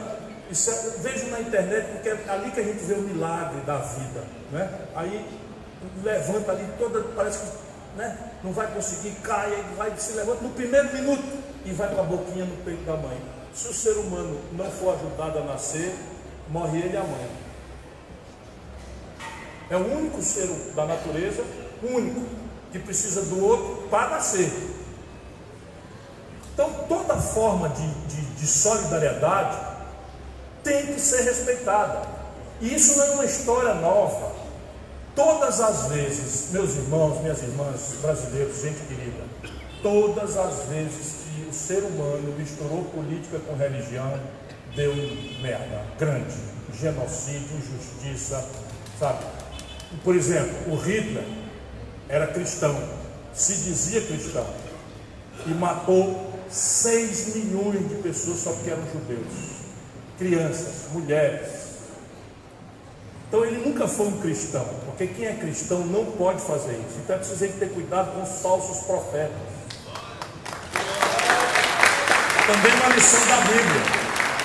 Quando alguém fala na política por Deus, ele liquidou a política, porque veja bem, nós estamos conversando aqui. Se eu chego aqui e diz assim, eu falo por Deus, o teu argumento morreu. Não interessa que tu seja mais inteligente, mais justa, mais correta, porque eu, de forma arrogante e pecadora, digo que falo por Deus. Na política. Claro que os intérpretes da Escritura, aqueles que ajudam o povo a entender a Escritura, né? se eles forem fiéis à palavra de Deus, eles vão, vão compreender muitas coisas. Por exemplo, o que é Jesus expulsando os vendilhões do templo? O que é Jesus mandando atirar a primeira pedra naquele que, não, que nunca pecou? O que é Jesus dizendo que é mais fácil um camelo passar no fundo de uma agulha do que um rico, aqui no sentido do egoísta, ganhar o reino dos céus? Isto é a palavra. Portanto, a gente tem que deixar a palavra para a nossa espiritualidade, para nos dar refúgio na hora da morte, na hora da adoração, na hora de agradecer pelo nosso sucesso, para nos dar força. Mas na política a gente tem que respeitar a fraqueza humana. Eu penso que eu falo aqui para vocês, você pode pensar diferente, nós vamos discutir e eles vão ouvir e vão formar um juízo. Agora imagina se eu dizendo que o que eu penso é a palavra de Deus. Onde é que está escrito isso? Aí você tem uma imensa nação africana que adora a Deus por esses caminhos das religiões do tronco africano. Né? E agora eu vou dizer que tu é menor do que eu, porque eu adoro a Deus do outro jeito. Isso é um pecado. Portanto, a intolerância é um pecado. Ou seja, viva a lei, não, não pode, fica proibido alguém se meter na vida alheia. Cada um faça essa sua vida aquilo que achar melhor, desde que não prejudique os outros. Obrigado. Companheiro Marcos Mancha. mestre da bateria do nosso bloco Afroxé, do Doma, é o nosso mestre. Eu mesmo estava tentando aprender, mas não consegui ainda. Hein? Ainda há tempo, ainda há tempo. Enquanto a vida, a esperança. É, bom dia a todos. É um prazer imenso estar aqui com vocês. Meu nome é Marcos. É, e tenho um apelido de Marquinhos de Mancha, um apelido de infância por consequência de um sinal de nascença aqui lá direito da minha barriga. Tenho 51 anos de idade, 51 anos de jacarezinho. É, eu gostaria de perguntar para o futuro presidente, futuro bem, bem, bem próximo, né? Ao Ciro, o seguinte: existe um problema crônico nas favelas? É, todos nós vivemos todos os problemas no dia a dia, porém existe um problema que é o maior de todos é, nas favelas, que só muda de nome e endereço na verdade, problema único. Que é um modelo de segurança pública que a gente sabe que nunca resolveu e nem vai resolver absolutamente nada, que é essa coisa chamada operação policial, que mata bandido, apreende arma, morre inocente, consequentemente, depois quando viram as costas, as coisas continuam e nada se resolve e assim vai. E eles ficam nessa enxugação de gelo, fingindo que estão enganando, e muitas pessoas que vivem fora das favelas aplaudindo esse modelo mas eles esquecem que o sangue derramado na favela repercute nas desgraças também que ocorrem lá fora. Eles não podem sair com suas famílias, não se pode atender um celular porque é furtado. Estão aplaudindo esse modelo que o único sujeito homem desse país, não digo o governo do Estado, não, o único sujeito homem que foi público dizer que esse modelo não quer resolver nada, que a coisa tem que ser combatida de fora para dentro, não de dentro para fora, chama-se, não chamava-se não, chama-se Leonel de Paula Brizola. E aí, uma determinada emissora, que eu não preciso falar aqui o nome, juntou-se com uma certa camada da sociedade para inventar que o Brizola era protetor de marginal, quando na verdade o Brizola é público falar em defesa do cidadão de bem, em defesa da criança que não pode ir para sua escola. Um absurdo. O meu filho está aqui com 5 anos de idade, dando seus primeiros passos na, na, na educação, já podendo, já, já, já, já, já é, frequentando aulas de forma lenta por consequência de, de operação policial. Já começando a educação assim. Esse é o objetivo deles. Esse é o grande objetivo deles. A minha pergunta, presidente, é, é qual o plano que o senhor tem para auxiliar os governos estaduais, principalmente o governo do estado do Rio, que é, acho que é o estado que mais sofre com mortes inocentes em favelas por consequência dessa guerra que aí está. Qual o plano que o senhor tem para poder auxiliar no combate à violência, do modo que nós possamos viver tranquilo, tranquilos dentro da favela e fora dela também, porque a gente precisa sair para trabalhar, precisa levar o filho no parque. Qual o plano que o senhor tem de um modo que o crime venha a ser combatido, de um modo que o cidadão de bem não tenha a sua vida exposta a ser decefada por consequência de uma guerra, de um problema que não é nosso? Eu compreendo, obrigado pela sua pergunta. Professor, aprende muito rápido que toda pergunta muito inteligente, ela já traz em si a semente da resposta. E a pergunta dele é muito inteligente, traz a semente da resposta, embora a gente tenha que ter muito cuidado em oferecer soluções simples, rápidas, para um problema que não é simples e nem pode ter solução rápida. Num país com 14 milhões de desempregados, 42 milhões de pessoas na informalidade, falar em segurança pública é mentira. Vamos ter logo clareza disso. Então, tem uma, não é que pobre é violento, isso é mentira também. Porque se pobre fosse violento, o lugar mais violento do Brasil era, era, era Serrota, quer dizer, era Salitre, um pequeno município do interior do Ceará, que é muito mais pobre do que a média do Ceará, que é muito pobre. E lá passa às vezes um ano, dois anos sem um homicídio. Então não é pobreza que gera. O que gera violência é a justa posição da pobreza incitada com a cultura do consumismo vis-à-vis -vis o luxo né, o luxo, o exibicionismo consumista de quem pode. Então, na tua cabeça que tem consciência política, tu aguenta. Mas esse teu garoto, se tu não tiver muita força moral para dar ele exemplo, ele vai crescer querendo o Xbox, ele vai ver na internet, ele vai ver na televisão, ele vai ver o tênis, ele vai ver o celular, ele vai ver o tablet, ele quer, deseja isso. Isso vai indo para um padrão de renda que não é média do povo brasileiro. Eu já expliquei isso aqui. Então, tem duas grandes questões. Uma questão de fundo, que tem a ver com a educação, velho Brizola, de novo. Se você não criar um processo profundo em que a educação pública deixe de ser careta, deixe de ser uma escola para produzir passivos, deixe de ser uma escola para produzir amém, e seja uma escola emancipadora da, da, da, cabeça da meninada, nós estamos experimentando isso no Ceará. Eu queria muito poder levar todo mundo para ver como é que funciona a escola de nível médio e tempo integral do Ceará, que nós copiamos do Brizola e demos uma melhorada grande, porque os tempos melhoraram muito, nós temos grana. Então o menininho lá, ele não só tem a educação o dia todo, mas ele tem uma profissão. E o governo paga um estágio para ele começar a vida nas empresas. De maneira que ele, mais ou menos, já entra empregado, porque ele já é muito bem formado, o governo paga o estágio. Sabe o que, é que custa isso? Nada comparando com, por exemplo, quanto é que custa um preso no presídio.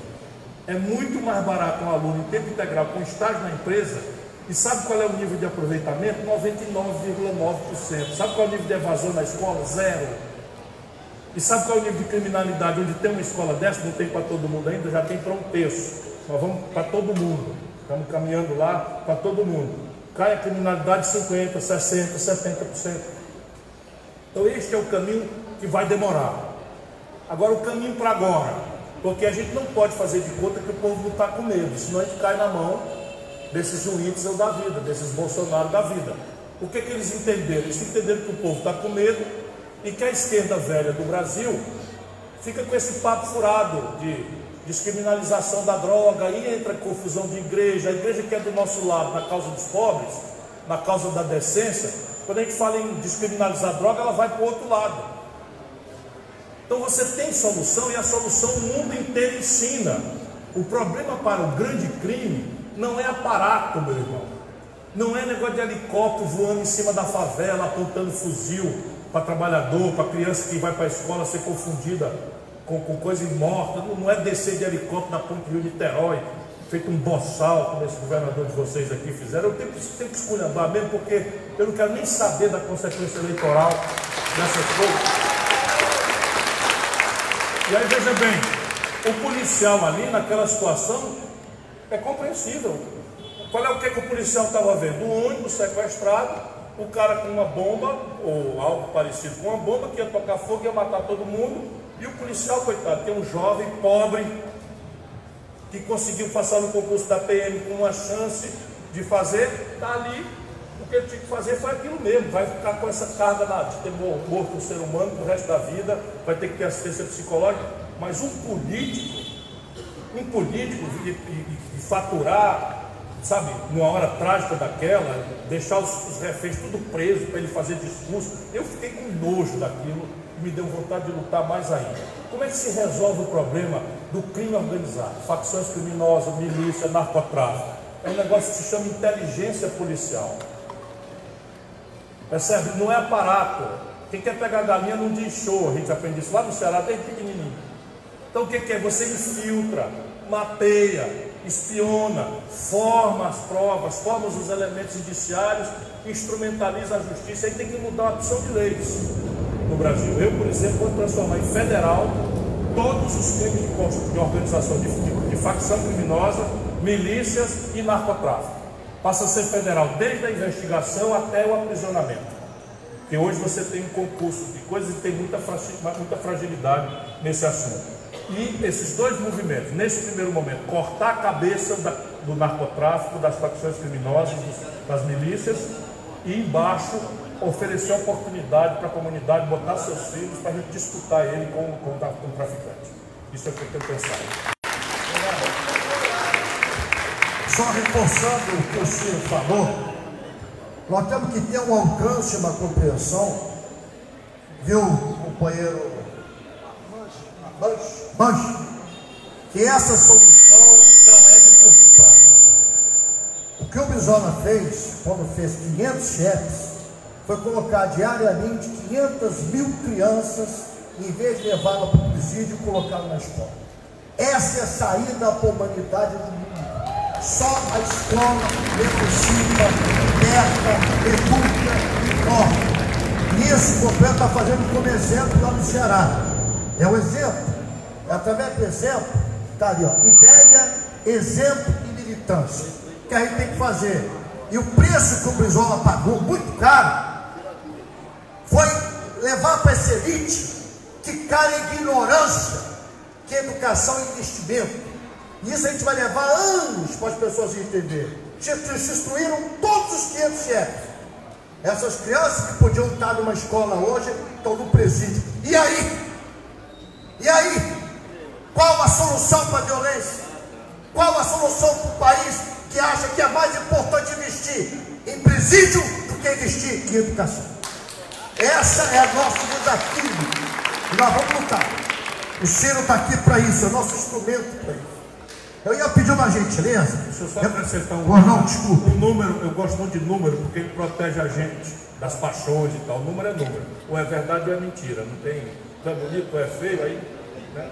Quem ama o feio, bonito lhe parece. Então, quando o Lula tomou posse, o Brasil tinha 260 mil pessoas presas. 260 mil. E o Lula, de boa fé, mas com mais baixo e tal, resolveram aceitar essa orientação americana na guerra contra as drogas. Então meteram a delação premiada, eles que criaram, a, a, a, enfim, todas essas organizações terroristas, eles que criaram e tal. Brincadeira, do Lula para cá, isso só faz 14 anos, 16 anos, nós passamos de 260 mil para 760 mil presos. E as vagas nos presídios só são 340 mil.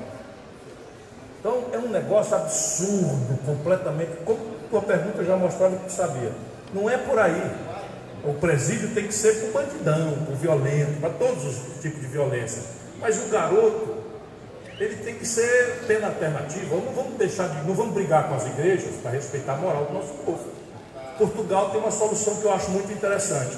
O que, que eles fizeram? Para não brigar com ninguém, nem descriminalizaram e nem criminalizaram. Que é qual o gênio que uma política pode criar? Eles resolveram, droga por droga, regulamentar a quantidade que um dependente precisa dela por uma semana.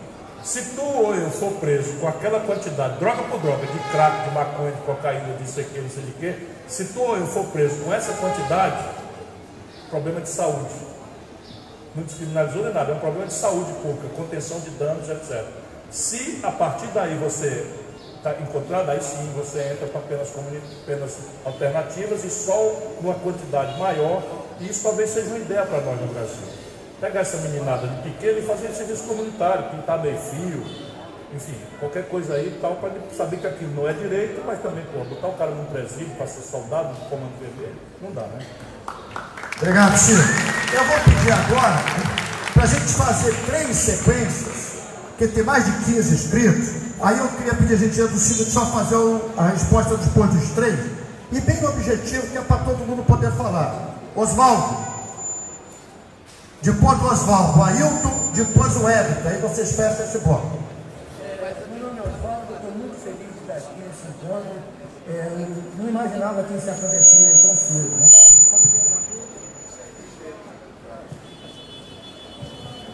Cumprimento a todos e eu estou feliz e muita vontade de estar aqui. Eu fui da minha filha aqui no Jacarezinho, saí daqui quando eu tinha 27 anos, não moro mais aqui, mas passei a minha vida aí, quero dizer que sempre votei no PDT, passando pelo vereador Pedro Porfírio, que fez muito pelo Jacarezinho, até hoje aqui vocês, né? Então, é, eu não tenho muita pergunta, porque tem que acompanhar direto nas redes sociais. E todas as perguntas que feitas aqui, essas respostas aqui já. Né? Então, eu, eu, tenho aqui uma carta que eu vou resumir bastante, mas eu queria que você com carinho lesse depois. Eu vou resumir o restante você lê depois, tá? É, grande e incansável guerreiro pela plena democracia. Meu nome é Oswaldo, somos bastante contemporâneos, pois também tenho 61 anos. Atualmente estou taxista na cidade. Nessa sofrida, entre parênteses, dois governadores presos, presidente da Assembleia preso, presidente do TCE preso, alguns deputados presos. A cidade sofrida, mas também esperançosa, cidade do Rio de Janeiro. Revela aqui que todas as vezes que você se candidatou à presidência da República, entre parênteses, 98, 2002 e 2018, teve meu voto e com certeza terá também em 2022. Sempre tive admiração pelo saudoso governador Leonel Brizola e o professor Darcy Ribeiro, que infelizmente não estão mais aqui. Sempre fazia questão de ouvir as entrevistas e discursos, pois aprendia demais. Hoje essa admiração foi transferida para você. Tenho aprendido, tenho aprendido muito com suas entrevistas, tem sido uma verdadeira aula para mim. Fico admirado como você conhece o Brasil.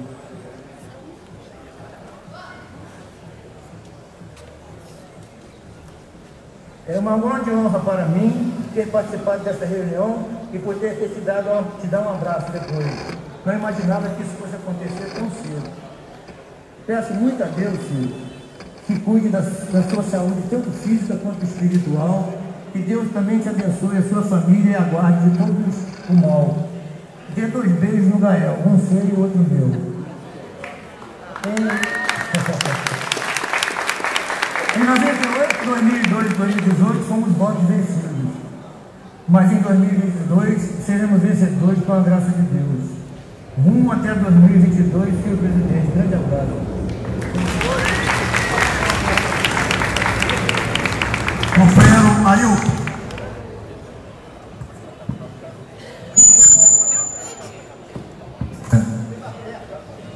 Bom dia, Ciro.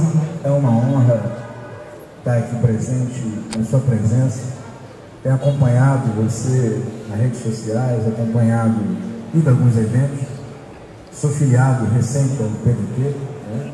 mas fiz campanha para o Brizola é, como candidato a prefeito. Estive na casa do Brizola, certa vez, que eu militava em outro partido.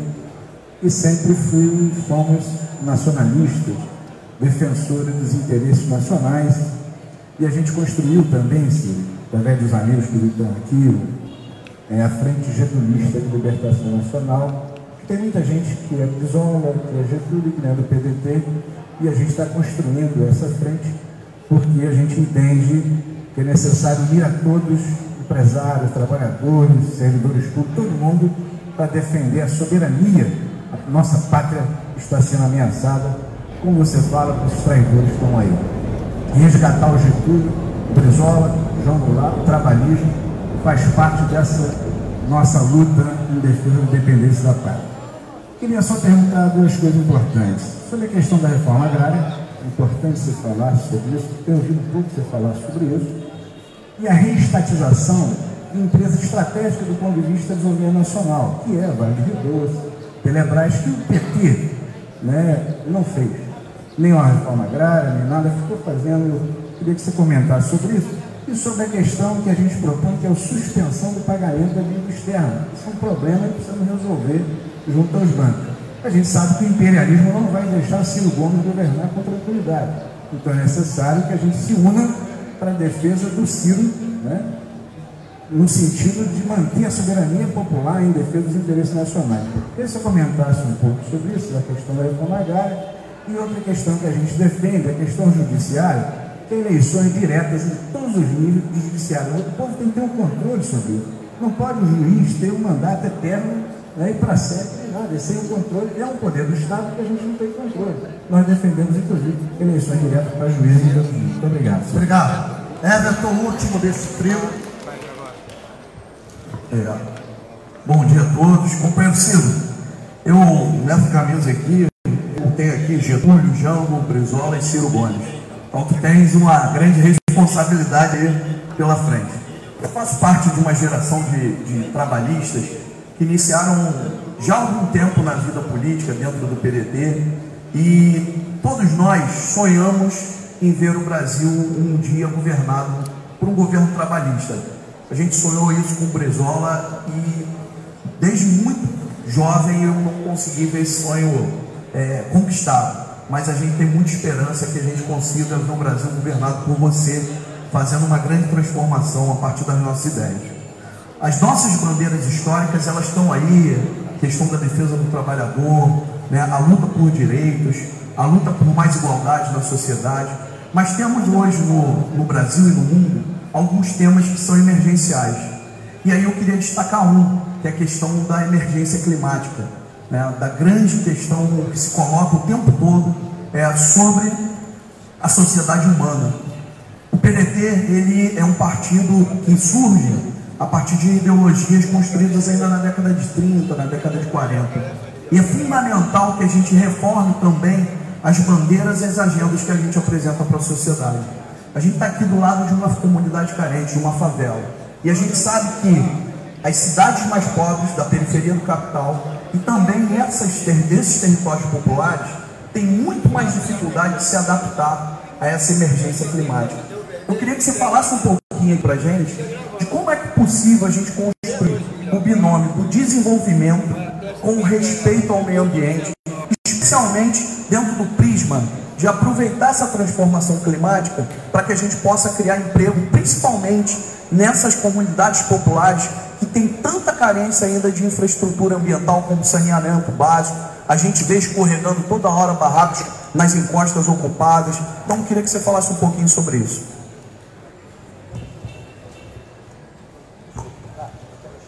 Veja, modernamente não é possível mais se imaginar nenhuma estratégia de desenvolvimento sem permear, costurar por dentro, não é, não é como uma política à parte, costurar por dentro da própria compreensão do desenvolvimento a questão da sustentabilidade.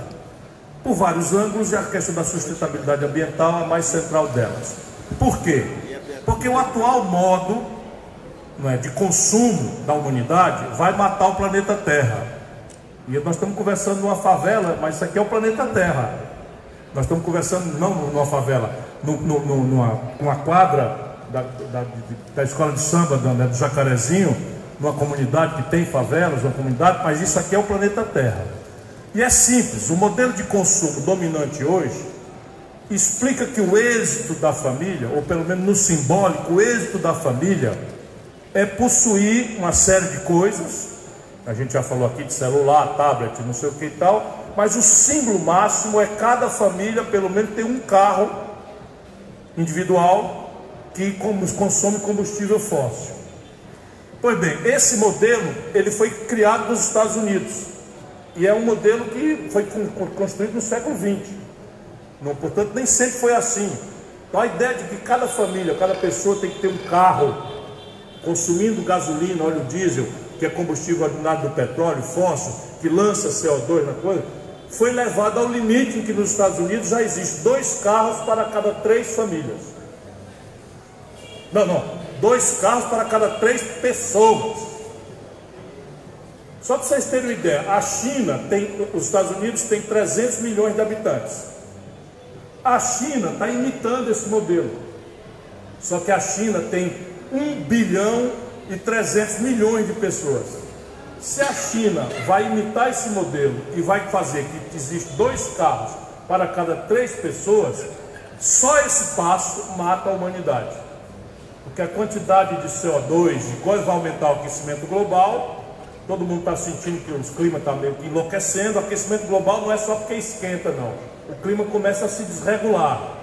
Então tem frio fora de época, tem calor fora de época, as calotas dos polos estão derretendo, o gelo do, polo está derretendo, o nível do mar está subindo. Quando o nível do mar sobe, muitas nações que, que vivem à beira do rio, à beira do mar, como é o Rio de Janeiro, vocês, a Baixada Fluminense, por exemplo, se tiver chuva com maré alta, eu já administrei esse problema como ministro da Integração e chefe da Receita da, da, da, da, Defesa Civil. Se coincidir chuva com maré alta, a Baixada Fluminense já é um desastre completo, porque o nível do mar está subindo e as casas estão do mesmo nível e a gente está aterrando os mananciais, riachos, coisas e tal. Então, evidentemente, esse modelo se sustenta. E aqui, de novo, serviço pesado. Nós temos que fazer duas coisas. Não em ordem de prioridade, porque as duas são muito urgentes. A primeira coisa é a partir das nossas crianças nas escolas, a gente ir mostrando que o consumismo não é o, ambiente para a gente ser feliz. Que a gente tem que fazer o consumo responsável.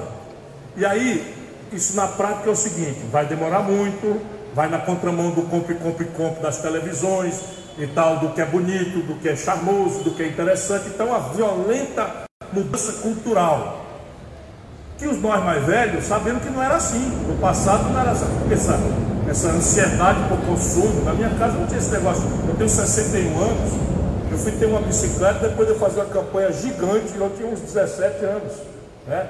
Hoje em dia, negada não quer negócio de bicicleta, não, vai logo direto para o carro e tal. Então, negócio de celular, eu, se puder, meu filhinho não vai ter celular até os, sei lá, quando ele puder comprar um dele.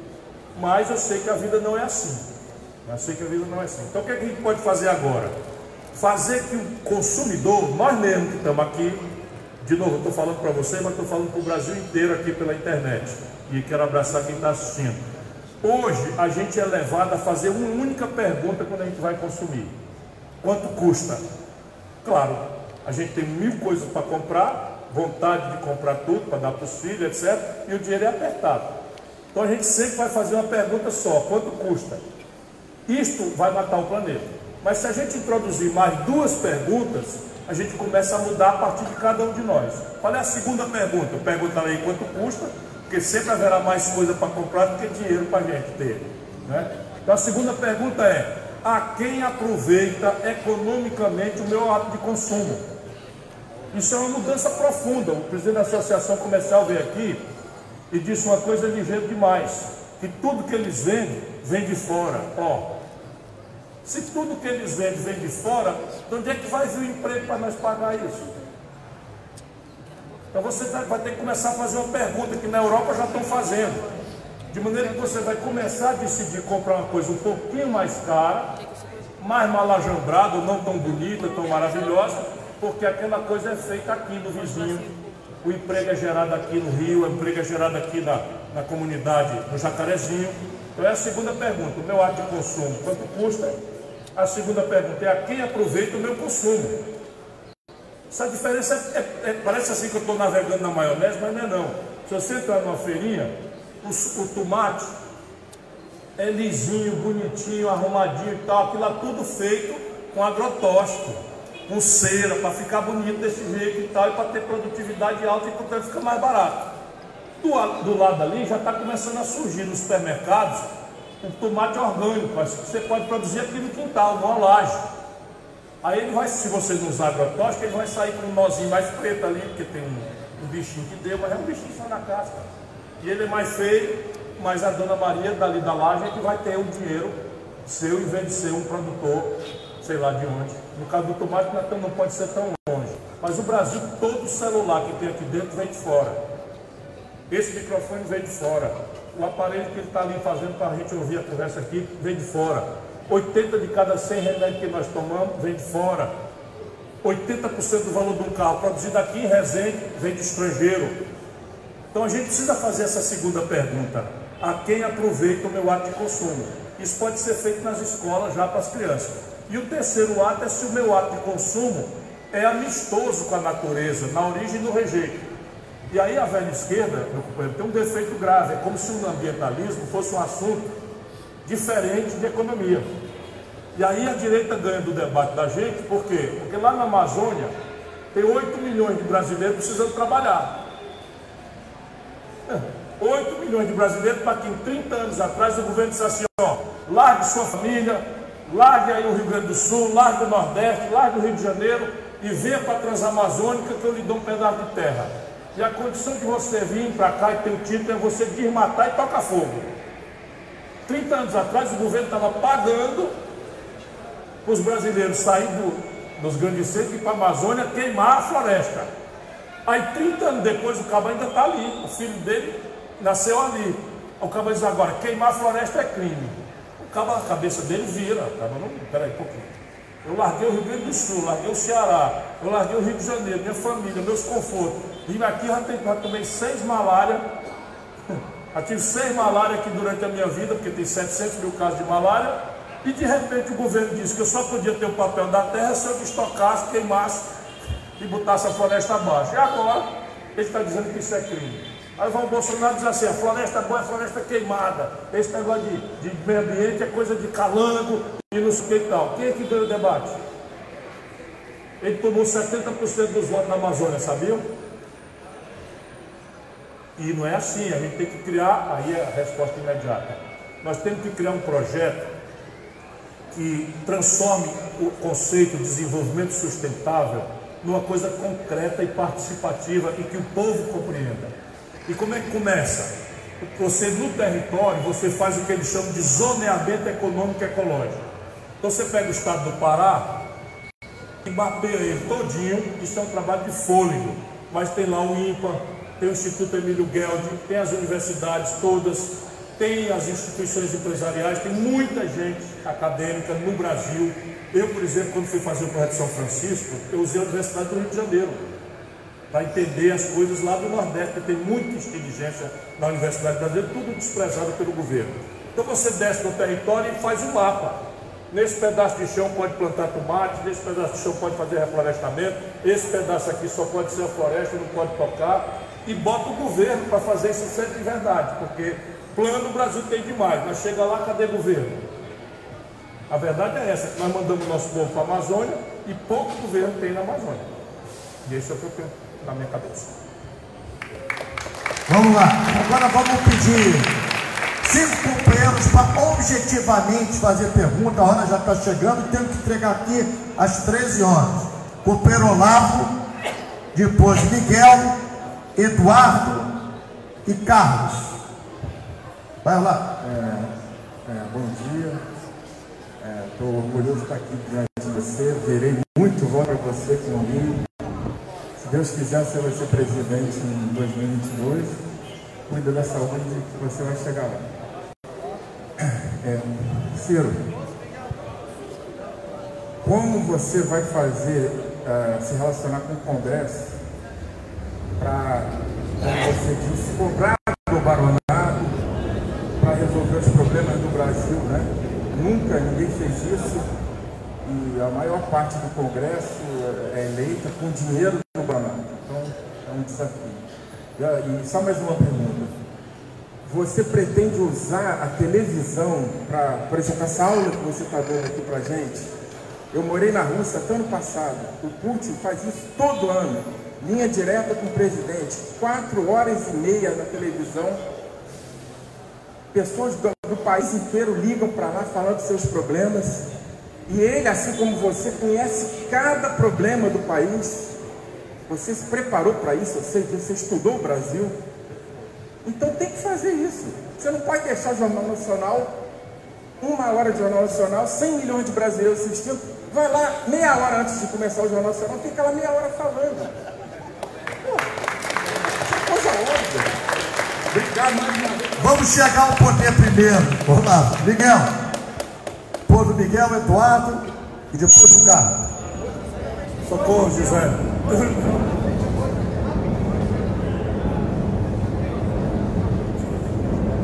Bom, boa tarde a todos, boa tarde, nosso presidente Lupe, nosso futuro presidente Ciro Gomes, nosso companheiro Fernando William, Fernando Lopes, nosso presidente, nossa deputada Marta Rocha, todos aqui da mesa. Eu sou metalúrgico.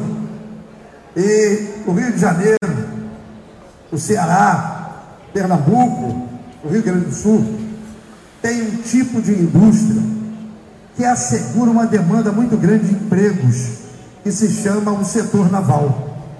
E o setor naval ele é 100% NUP subsidiado com recursos públicos do Fundo de Marinha Mercante através dos impostos cobrados do adicional de frete. Todos os brasileiros pagam por conta do adicional de frete. Esse dinheiro vai para o Fundo de Marinha Mercante depois para o BNDES e parte desse dinheiro é rateado entre os empresários e eles não constroem navios no Brasil. Quando a gente tem a construção naval funcionando, a gente tem, tem a indústria de São Paulo, a indústria de eletroeletrônico funcionando, a indústria siderúrgica do Rio de Janeiro, de Minas Gerais, funcionando. Nós temos a indústria metal mecânica lá da região sul do país funcionando. Então, se gera um número muito grande de empregos no Brasil e faz aquilo que você estava dizendo, é, a mola produtiva que faz consumir e que se faz é, vender, o comércio vender no Brasil. Então eu gostaria de sugerir que você incluísse também nessa coisa bonita que você está fazendo aqui, né, de didaticamente é, passar para a população de que não basta só criticar, mas você também tem que apresentar a solução, eu gostaria que você incluísse a indústria naval brasileira. Obrigado. Obrigado. Eduardo. Oi. Boa tarde. Por coincidência, Santa Miguel aqui, rapidamente eu vou falar. Primeira vez que eu venho ver um candidato, Ciro, pré-candidato, prazer, prazer, Marta Rocha.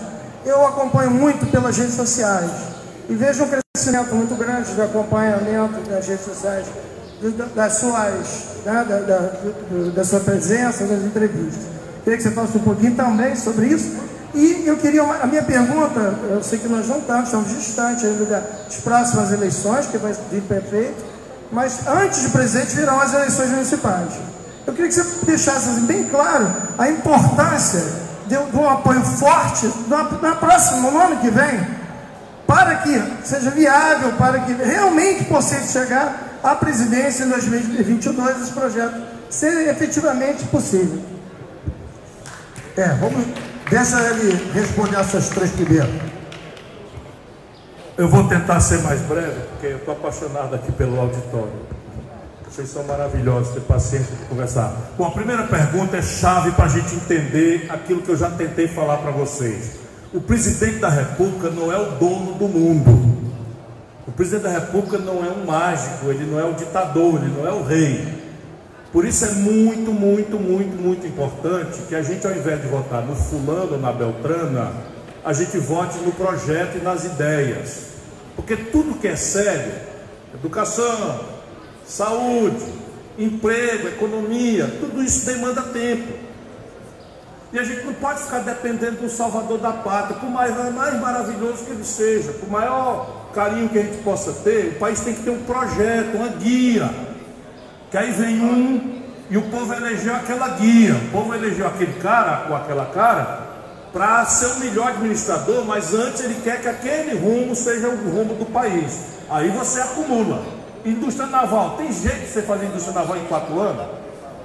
Não tem. Você pode tomar o caminho, pode apontar o rumo, pode mostrar para o povo a necessidade do Estado que é o que nós achamos que tem que fazer, catalisa a indústria naval via compra governamental, pretexto militar, ou a pretexto de complexo industrial do petróleo e gás. O Brasil está dando para o estrangeiro 15 bilhões de dólares de frete olha o que vocês fazem aqui, a gente já é pobre e tudo que a gente manda para o estrangeiro, minério de ferro, petróleo, soja, milho, que é grandes volumes, vai para navios estrangeiros, que a gente paga o frete para eles. E tudo que a gente compra de fora vem em frete, afretamento. Tem sentido isso? 15 bilhões de dólares é dinheiro demais.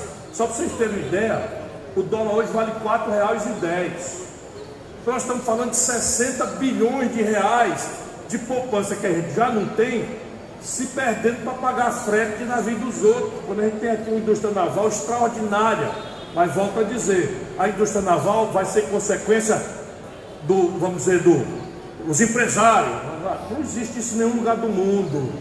Então, cada um se vira aí. Ora, não tem perigo do Brasil ter uma indústria naval se for na ideia do se vire aí. Por quê? Porque a China tem 1 bilhão e 300 milhões de habitantes e ela faz um navio no começo muito mais barato do que o Brasil quando for fazer o primeiro. Também ninguém precisa ser economista para saber. Para você fazer o primeiro navio, você tem que comprar máquina, tem que contratar os funcionários, tem que fazer a sede. Então o primeiro navio é muito caro.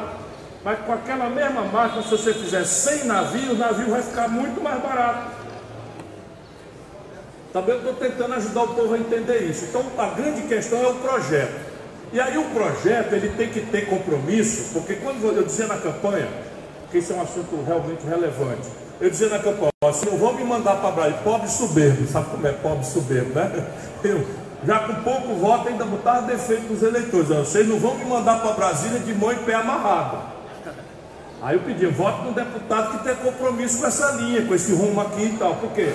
Porque não adianta nada você mentir para o povo, porque você chega lá, por exemplo, para cobrar o imposto de 1% mais rico, é confusão grande, meu irmão, não é pequena não.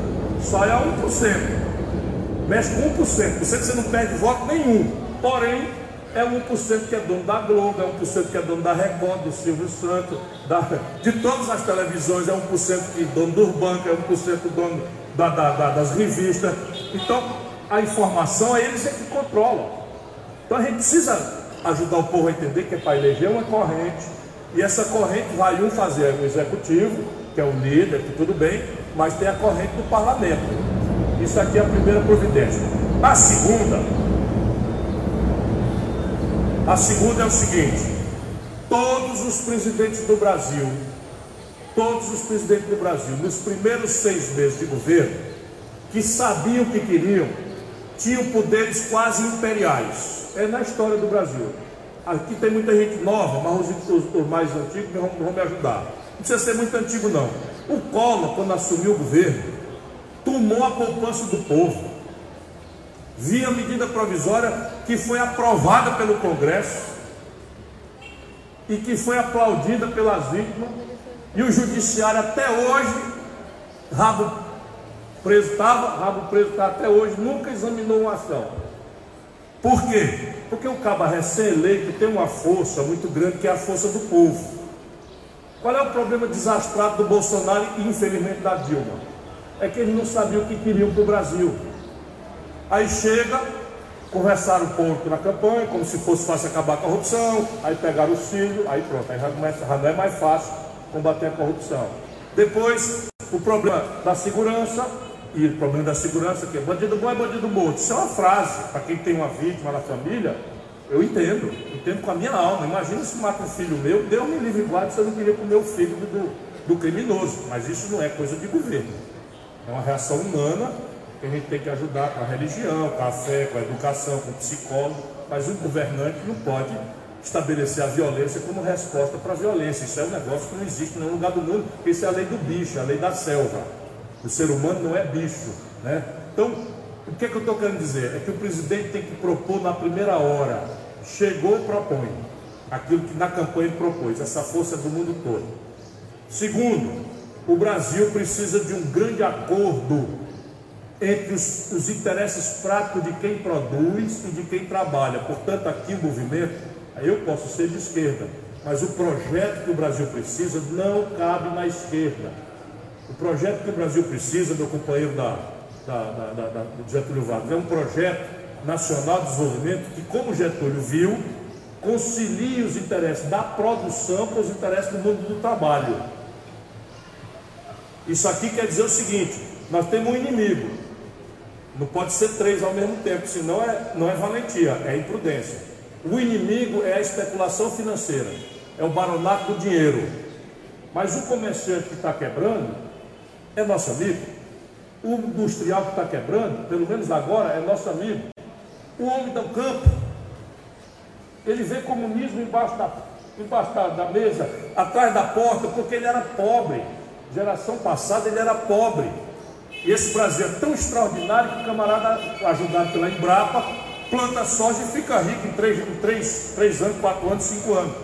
Esse povo hoje é tudo conservador, tudo reacionário, por quê? Porque a gente ficou amigo dos sem terra e os sem terra começaram a trabalhar justo. Vai dizer de que, de que lado eu estou? Do lado do proprietário rural ou do sem terra? Eu estou do lado do sem terra. Mas presidente da República não pode né, esquecer que a lei diz que a propriedade é uma coisa que tem que ser respeitada. E eu, com o poder da caneta, por que, que eu não dou terra para todo mundo que quiser trabalhar sem precisar de briga? Se tem um lugar onde tem terra sobrando para quem quiser trabalhar, produzir, é o Brasil, que é o negócio da reforma agrária, inclusive do Estado. A Amazônia é toda do Estado, sabia? A maior parte esmagadora da terra da Amazônia é grilada, é tudo do Estado, é do, é, pertence ao governo. Se quiser fazer uma reforma agrária, faz a reforma agrária muito bem. E aí, esse acordo vai pedir do Congresso duas coisas: consertar a conta pública, que é aquilo de cobrar dos ricos, do 1% mais poderoso, para ter dinheiro, para dizer de onde é que vem o dinheiro para melhorar a saúde, a educação, etc, etc. E a segunda coisa é uma reforma política. E não é reforma política para acabar com partido nenhum. A única reforma política que o Brasil precisa deve resolver dois problemas. Um, a relação entre dinheiro e política, que é um tormento para nós porque a gente tem uma moral cristã, tem essa moral de que todo dinheiro é sujo, juntou dinheiro e política e é sujeira. E, lamentavelmente, não existe política sem dinheiro. E aí você tem duas formas de resolver esse problema: a luz do dia, todo mundo olhando, ou por baixo dos panos. Os políticos optaram por fazer essa relação por baixo dos panos. E aí o político honesto no Brasil passa mal, acredita. E aí o cabral diz assim, financiamento público. Aí pega hoje, hoje está acontecendo esse debate lá na Câmara. Financiamento público da campanha. Deve ser uma providência. Se a gente não quer que os empresários financiem a política, então assume que é uma tarefa pública. Aí lá vem o debate. Cortado 300 milhões com M de Maria das bolsas dos cientistas. E estão propondo, no mesma semana, aumentar para 3 bilhões com B de bola o dinheiro das campanhas dos, dos partidos políticos. O povo não entende isso. O povo não entende isso. E a gente tem que ter compromisso popular e não pode ser demagógico. Tem que dizer, ó, campanha custa dinheiro. É, você chegar aqui, isso aqui custa um dinheirinho, não é muita coisa, mas tem um papel aqui atrás, tem um serviço de som, tem as cadeiras que foram alugadas, tem outro serviço de som, um tostão custou. Aí imagina falar um presidente da República para 110 milhões de eleitores. Não, 140 milhões de eleitores de rodar o Brasil, que tem 27 estados, e que a distância entre Fortaleza e Rio Banco do Acre é a mesma distância entre Portugal e Moscou, passando por 20 países. Você para chegar de Fortaleza para Rio Branco, é a mesma distância que você sai de Portugal, voa em cima de 20 países da Europa para chegar em Moscou. Então isso a gente tem que trazer claramente. Como é que é? Como é que vocês acham que deve ser isso? Ou a política é só para rico? É uma pergunta. Porque se custa dinheiro. Então não, o político quer ser político, pague do bolso dele. Eu, por exemplo, estou fora. Por quê? Porque eu, eu falo o que eu quiser, não tenho medo de cara feia de ninguém, nunca respondi por um mal feito na minha vida, nunca, nem para ser absolvido, esculhando Bolsonaro, falo mal do, da, da, da do PT e vou para casa.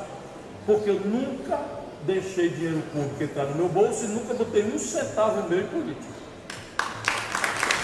Mas escutaram outra parte, né? Obrigado pelas palmas, mas escutaram outra parte. Eu nunca botei um centavo dos meus filhos, da minha família, em política. Hoje eu estou muito bem, porque todo mundo já me conhece no Ceará, ganhei todas as eleições lá, e tá mais um jovem, pobre, com vocação, como é que ele entra? Então é preciso botar isso na nossa cabeça para pensar que é a segunda reforma que a gente tem que fazer. Bom, a indústria naval já mencionei, tem que ser o Estado puxando, e o caminho é a compra governamental a partir da Petrobras. Se vender a Petrobras para os estrangeiros, esqueça. Já venderam a Embraer. Entregaram a Embraer pelo preço do Copacabana Palace, esse hotel aqui do Rio. Uma empresa que é a empresa mais sofisticada tecnologicamente do Brasil. Em todos os setores tecnológicos, o Brasil apanha e fica devendo dinheiro para o estrangeiro. Remédio, eletrônica, informática, celular, comunicação, química fina, em todo canto. Só tem um setor de alta tecnologia onde o Brasil ganha dinheiro do estrangeiro. Qual foi que eles entregaram para o estrangeiro? A Embraer, que dava saldo para o Brasil. Eu vou brigar, nem que mande me matar, mas eu vou brigar para trazer isso de volta para o Brasil. Mas não é tarefa simples não. É, vou fazer. Eleição municipal deve ter, o eleitor deve caminhar para a urna pensando em duas coisas, não é só em uma. Se deixar os políticos só falam em política. O eleitor tem que votar pensando em duas coisas. Uma é quem responde melhor aos problemas concretos do meu dia a dia. E aí eu vou dar um exemplo para vocês. Se você olhar para o prefeito Crivella, não é para falar mal da pessoa do Crivella. Vamos olhar para o prefeito, a prefeitura do Crivella. Você deve olhar e avaliar ele. Como é que vão os buracos da rua, a limpeza pública, a iluminação dos postos, como é que está funcionando os postos de saúde, como é que está funcionando a educação, como é que está funcionando a política por emprego, como é que está funcionando o transporte coletivo, a tarifa é justa, a tarifa não é justa, o transporte, o transporte clandestino, como é que ele está administrando essas coisas todas. Aí o que é está acontecendo? O Crivella, que nada de burro tem, está muito mal avaliado. As pesquisas dizem que quando o povo olha para ele como prefeito, ele está muito mal. Aí o que, é que ele está fazendo? Aproveitando, porque ele, ele, os políticos, se deixar, eles fazem a gente besta toda hora. A política é bicho esperto, todos, todos sabem. Portanto, o povo que é inteligente não anda político. Presta atenção no político, bota o pé atrás, vê de onde vem, procura saber se o que ele está falando tem coerência com o que ele já fez, porque esse negócio de estar apaixonado por político, isso é coisa do povo que não tem muito traquejo democrático. Claro que a gente gosta, tem simpatia, está tudo certo, mas a gente, o povo, tem que pegar. Então vem o que, que o Crivella faz? Tem uma Bienal do livro, e o Crivella manda aprender um livro de quadrinhos, de coisa de quadrinho, que tem um beijo de, dois, de um, desenho, não é nem fotografia, um desenho de dois rapazes se beijando. Aí toma discussão no Brasil todo e Rio de Janeiro. Ninguém mais está falando em buraco, lixo, posto de saúde, educação, limpeza, coisa e tal. Por quê? Porque ele é esperto nesses assuntos, que é o do prefeito, ele está muito mal. Aí ele inventa uma coisa para ele ser julgado agora não como prefeito, mas como protetor dos valores da família brasileira. Né? Isso é pura esperteza e molecagem. E isso o povo tem que acordar, porque eu elejo um prefeito não é para ser meu pastor. Eu elejo um prefeito não é para ser meu guia espiritual. Eu elejo um prefeito para resolver os meus problemas da minha comunidade. Essa é a primeira, a primeira razão. E a segunda razão é que nas grandes cidades, nem é muito verdade, mas nas grandes cidades, a imprensa lê o voto dado ao prefeito como favorável ou contra o governo federal. Então, nas grandes cidades, o voto dado aqui em favor de candidatos ligados ao Bolsonaro ou o arco de força vai ser lido pela imprensa como Bolsonaro ganha as eleições no Rio de Janeiro. São Paulo, Bolsonaro ganha as eleições em São Paulo. Fortaleza, ele já tirou o terceiro lugar, tirou o terceiro lugar no Ceará. Mas se alguém ligado a ele ganhar, Ciro Gomes é derrotado na sua terra e Bolsonaro ganha na terra Ciro Gomes. Tem nada a ver, porque as pessoas têm que escolher o bom prefeito. Mas a imprensa lê assim. Portanto, não custa nada a gente também ser esperto e achar o bom encontro. Alguém que tenha capacidade, inteligência e sensibilidade para bem responder aos nossos problemas da cidade, que são educação, saúde, emprego, moradia, sorte coletivo, lixo, iluminação pública e tal, mas também seja um sinal de que nós não estamos felizes com a condução da política econômica, queremos mudança, porque isso provoca E tem uma joia do meu lado, aí já vou puxar a sardinha para minha brasa, sem querer desmerecer ninguém, porque eu quero respeitar todas as diferenças que estão aqui, mas eu tenho uma joia do meu lado que me parece responde extraordinariamente bem a essas duas exigências que a marca resta. Obrigado. Gente, olha, já passamos da nossa hora. Eu vou chamar cinco seguidos para fechar nessa rodada. Porque, prometo ser mais breve. É, porque não, porque temos que entregar, tem horário. Então, o Eduardo primeiro, depois do Eduardo, Carlos, Bruno, Marcelino e Reginaldo. Pergunta, por favor. Ciro, boa tarde. Eu na acompanho mais de 20 anos já. Queria saber o seguinte: perante a ideia do governo atual de vir adotar como modelo de previdência social o regime de capitalização baseado no modelo do Pinochet, do meu país de origem. Qual, a minha pergunta é qual é a possibilidade do Brasil vir aceitar, já que o regime de repartição está fadado ao, ao, ao, fracasso, vir adotar o, o, regime de capitalização baseado no modelo dos fundos das estatais do Brasil. Petrobras, Caixa Econômica. Eu, por exemplo, sou aposentado de um fundo de pensão de estatal, Centrões. E comigo não tem idade mínima, não tem nada disso. E o fundo está financeiramente é, saudável. A minha pergunta é qual é a possibilidade do Brasil vir adotar um regime de capitalização desse modelo sem que o dinheiro do, do trabalhador seja colocado na Bolsa do Chile e sem que o trabalhador tenha a possibilidade de gerir seu próprio bolso. Obrigado. Obrigado. Companheiro Carlos. Oi, Ciro, tudo bem? Ano passado eu lhe acompanhei na campanha 1200 aqui no Rio. O seu projeto, indiscutivelmente, é o melhor para o país nosso. E também é, estamos a menos de um ano das eleições, que é importantíssimo para o país que nós fazemos. Nós temos aqui no Rio Amaro. O que você está pensando em termos de pessoas equivalentes em outros estados? E se já encontramos essas pessoas com o perfil da mata em outros estados e cidades e importantes do Brasil? Obrigado. Companheiro Bruno. É, bom dia, Ciro. Eu sou um entusiasta da transição política há muito tempo, então eu vou ler aqui para ir rapidinho, tá?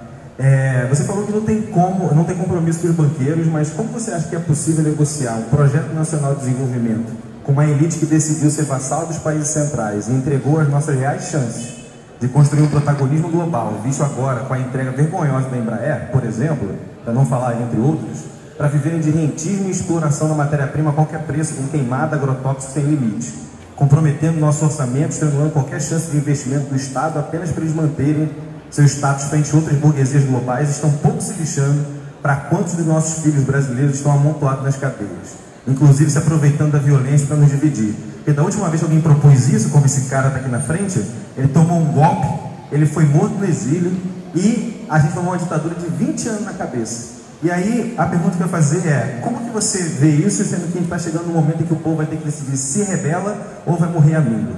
E o Bolsonaro é um traidor. Obrigado. Marcelino.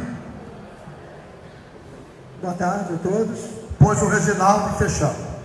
Sou Marcelino, sou da Vila Cruzeiro, sou um seguidor. Quero saudar primeiro o percevejo da última entrevista, sensacional.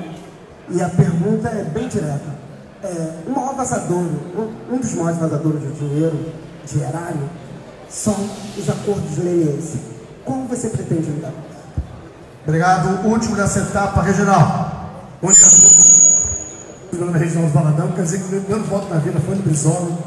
É, o traje, eu estava vindo trabalho, minha mulher também veio fazer compra, o telefone para, mas não podia perder a chance. Sou seu fã, meu filho é seu fã, estou no seu canal, te acompanho.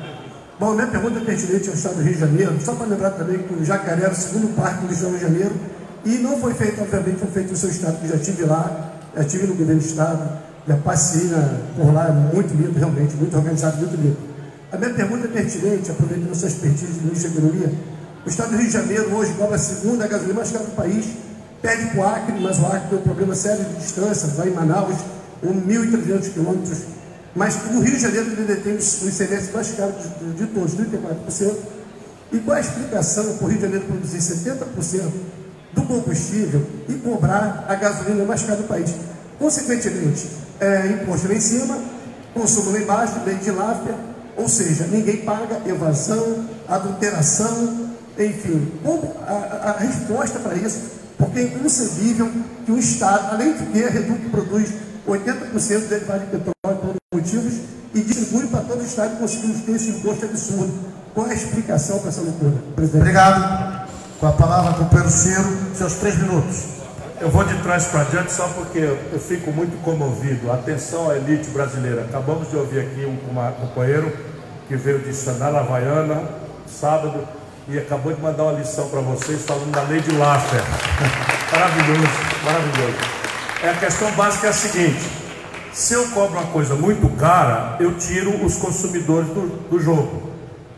Aí eu acabo ganhando menos do que se eu cobrar mais barato e mais gente comprar. Isso, essa é uma lei econômica que ele acabou de citar aqui em plena quadra jacare, da, da escola de samba do Jacarezinho. Eu amo o povo brasileiro, eu amo o povo brasileiro e eles é que vão.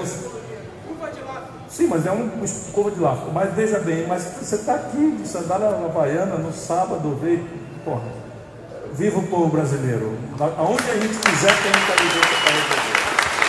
Então a explicação do Rio, de novo, eu, eu infelizmente não tenho explicação dinheiro, só uma coisa para coisa, normalmente duas explicações. O Rio de Janeiro, dos três estados mais quebrados do Brasil, é o que está em segunda pior situação.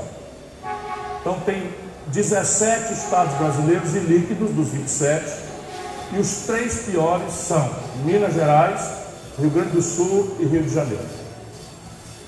O Rio de Janeiro tem um problema que basicamente a raiz disso é o seguinte, porque explica por que o Rio de Janeiro está muito alta a sua tributação. O Rio de Janeiro sofreu o que a gente chama, já que nós estamos num bom debate acadêmico, né, de, de enfim, não interessa muito. O Rio de Janeiro recebeu uma notícia de um dinheiro muito alto de royalties de petróleo.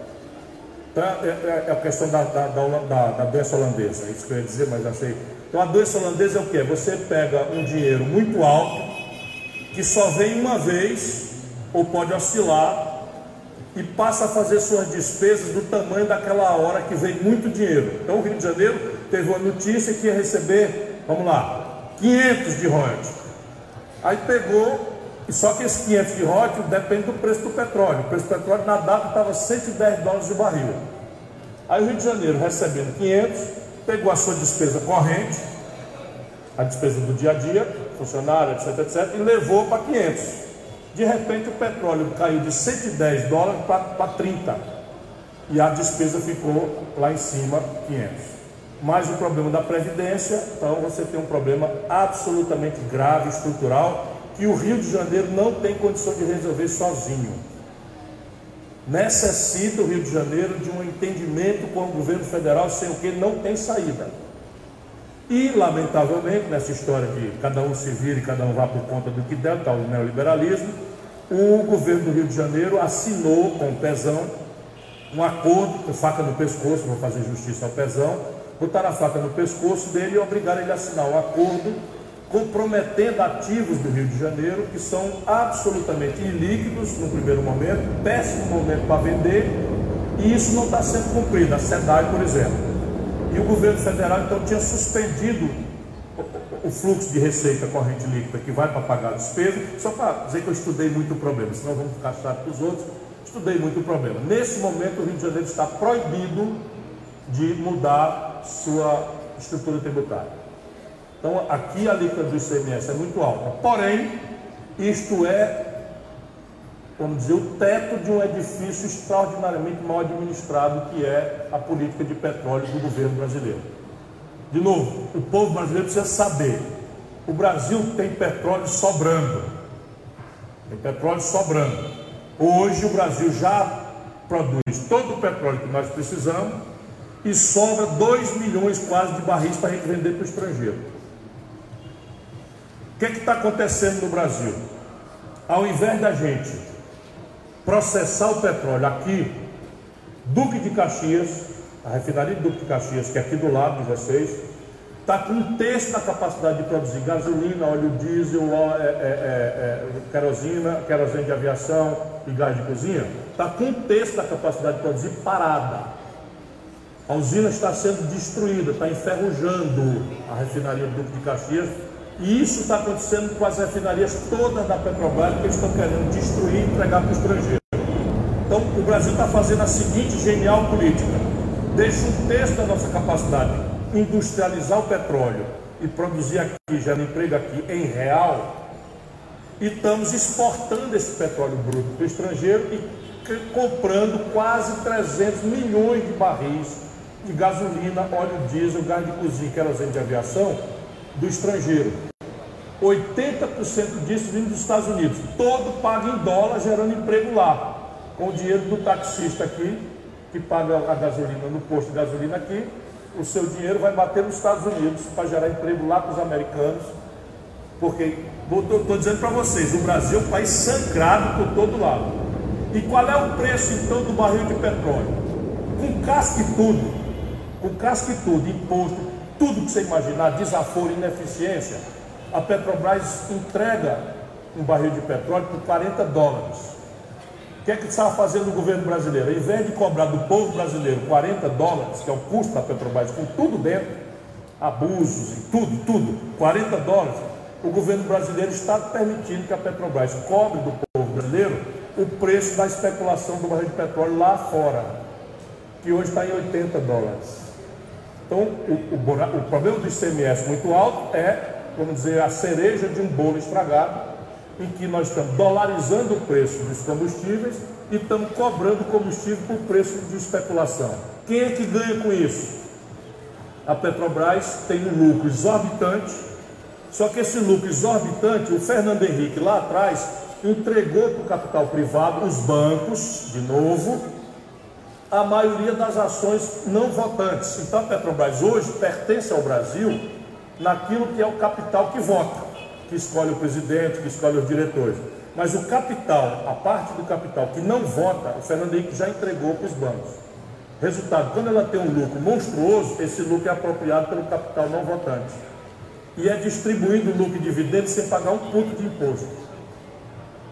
Então eu cobrando o imposto que eu propus para vocês, iria cobrar na Petrobras, o Brasil arrecada 70 bilhões de reais. E dá para baixar o preço do combustível no diesel, quase um real por litro. Só para você ver como o Brasil é sangrado. É sangrado. Opa, me apaixonei pela pergunta, mas isso aqui mostra, por outro ângulo, tudo que eu estou tentando falar para vocês. Né? Então, Previdência Social, a nossa proposta entende que a população está envelhecendo. Então, quando o sistema de repartição funciona como? O trabalhador de hoje paga o aposentado. Para isso funcionar, precisa de duas coisas. E essas duas coisas sumiram da vida humana. E no Brasil, mais gravemente. Primeiro, que a maioria esmagadora da população trabalhadora seja jovem. Então, quando o Brasil montou esse sistema atual, nós tínhamos oito trabalhadores ocupados, financiando um aposentado que durava até 60 anos, isso 30 anos atrás. Hoje, o Brasil envelheceu muito rapidamente, então nós já temos um terço da população brasileira com mais de 70 anos. E a juventude a média está caindo muito, as famílias estão diminuindo os filhos e a vida está melhorando. Então, hoje você tem menos de dois trabalhadores ocupados para pagar um aposentado com 73 anos de expectativa. Então, demografia envelhecida, o sistema de repartição tem dificuldade de manter. Segunda razão, aquilo que eu já mencionei hoje. A lógica mais importante do financiamento da Previdência, da aposentadoria, é a carteira assinada. Porque o dinheiro, a maior parte do dinheiro que paga a Previdência é a contribuição dos trabalhadores e a contribuição patronal da carteira assinada. O Brasil está destruindo. Quando esse moço aqui ajudava o Brasil como ministro da, da, do Trabalho, do Lula e da Dilma, o Brasil tinha 53 milhões de carteiras assinadas. Hoje tem 32 milhões de brasileiros com carteira assinada. É devastador o que estão fazendo, não só no desemprego, como a tal picaretagem da reforma trabalhista, que é uma selvageria. Então, se eu tenho que 53 milhões de carteira assinada contribuíam para a Previdência, e de repente, em oito anos, cai para 32 milhões, informalidade, eu perdi o dinheiro que financia a Previdência. Então o sistema de repartição quebrou. A solução que é, repetir o Chile, é o único país do mundo que quebrou o sistema previdenciário de capitalização. Por quê? Feito numa ditadura, permitiu que o risco fosse apropriado pelos, pelos, pelos aplicadores privados e retirou a contribuição patronal.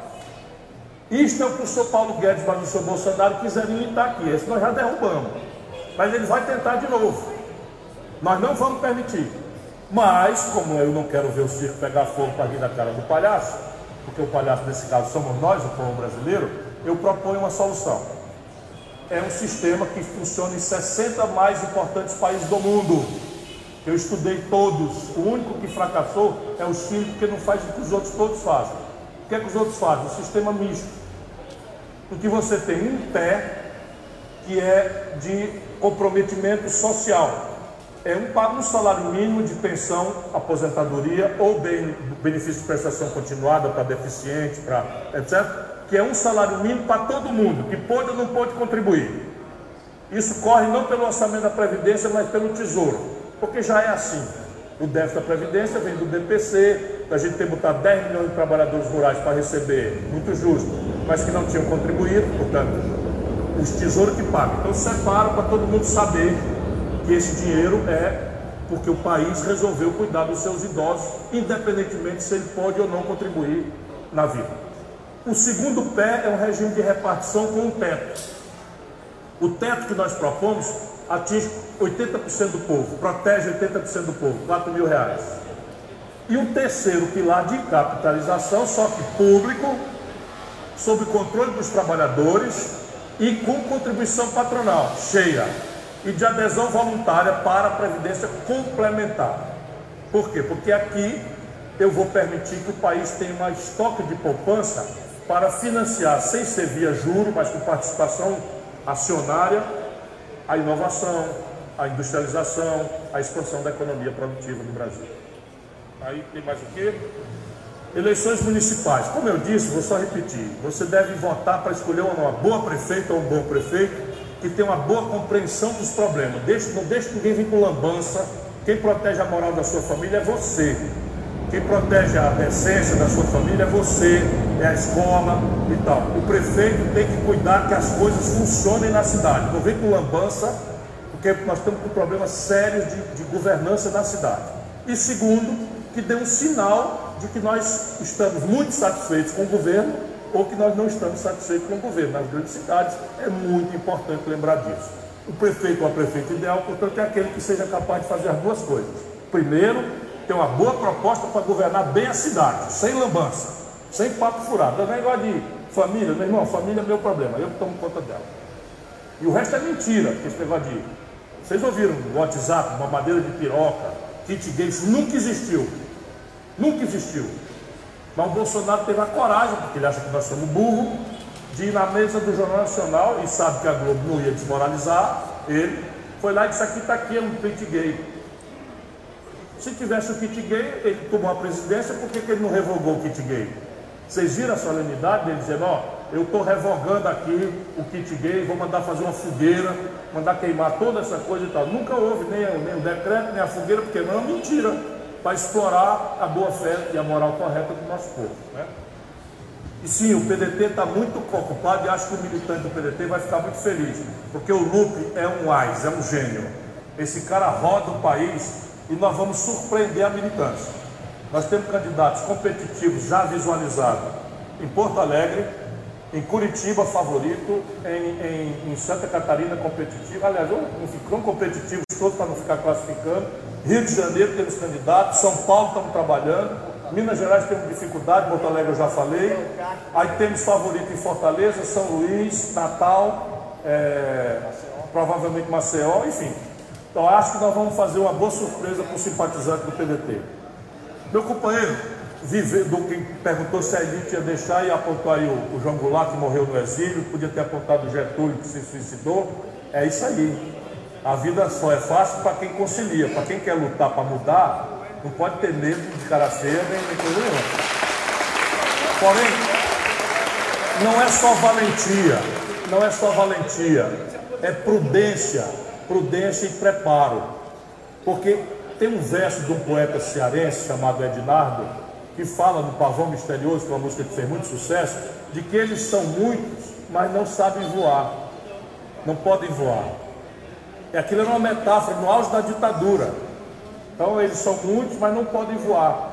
E nós estamos prontos, porque essa tragédia social, econômica que nós estamos vivendo, ela está predispondo a uma ampliação muito grande do, do consenso básico, que foi o que o Getúlio viu lá atrás. Em 30, não existia uma burguesia nacional brasileira urbana para sustentar o visionário projeto nacional desenvolvimentista do Getúlio. Não existia. Ele enfrentou o baronato que monopolizava a política na política do café com leite, assentado na monocultura do café, do açúcar, e foi lá e, e fez por quê? Porque nada segura uma ideia quando o tempo dela amadureceu. E eu acho que o tempo da nossa ideia está amadurecendo muito fortemente no Brasil. Eu hoje temo mais a desorientação da velha esquerda do que a resistência da, dos poderosos. E aí tem coisas práticas para quem conhece o ramo. Por exemplo, o rentismo, a especulação financeira, só existe protegida pelo governo. Que tal se eu fizer aquilo que qualquer cientista econômico sabe que pode ser feito no Brasil, que é reduzir a taxa de juros a um patamar neutro? Hoje, vou falar para vocês de novo, estou falando para o mundo pela internet. Hoje, existe o maior estoque de dinheiro no mundo do capitalismo mundial aplicado em juro negativo. Porque em horas de insegurança, o capitalista prefere perder um pouquinho e ter segurança do que ter lucro se arriscando. Então hoje existe 15 trilhões de dólares aplicado em juro negativo no mundo. E o juro brasileiro, para descontar uma duplicata no Rio de Janeiro, nosso companheiro da presidente da, da Associação Comercial paga um real, 1,75 de juro ao mês. Por quê? Porque o Banco Central brasileiro sanciona isso.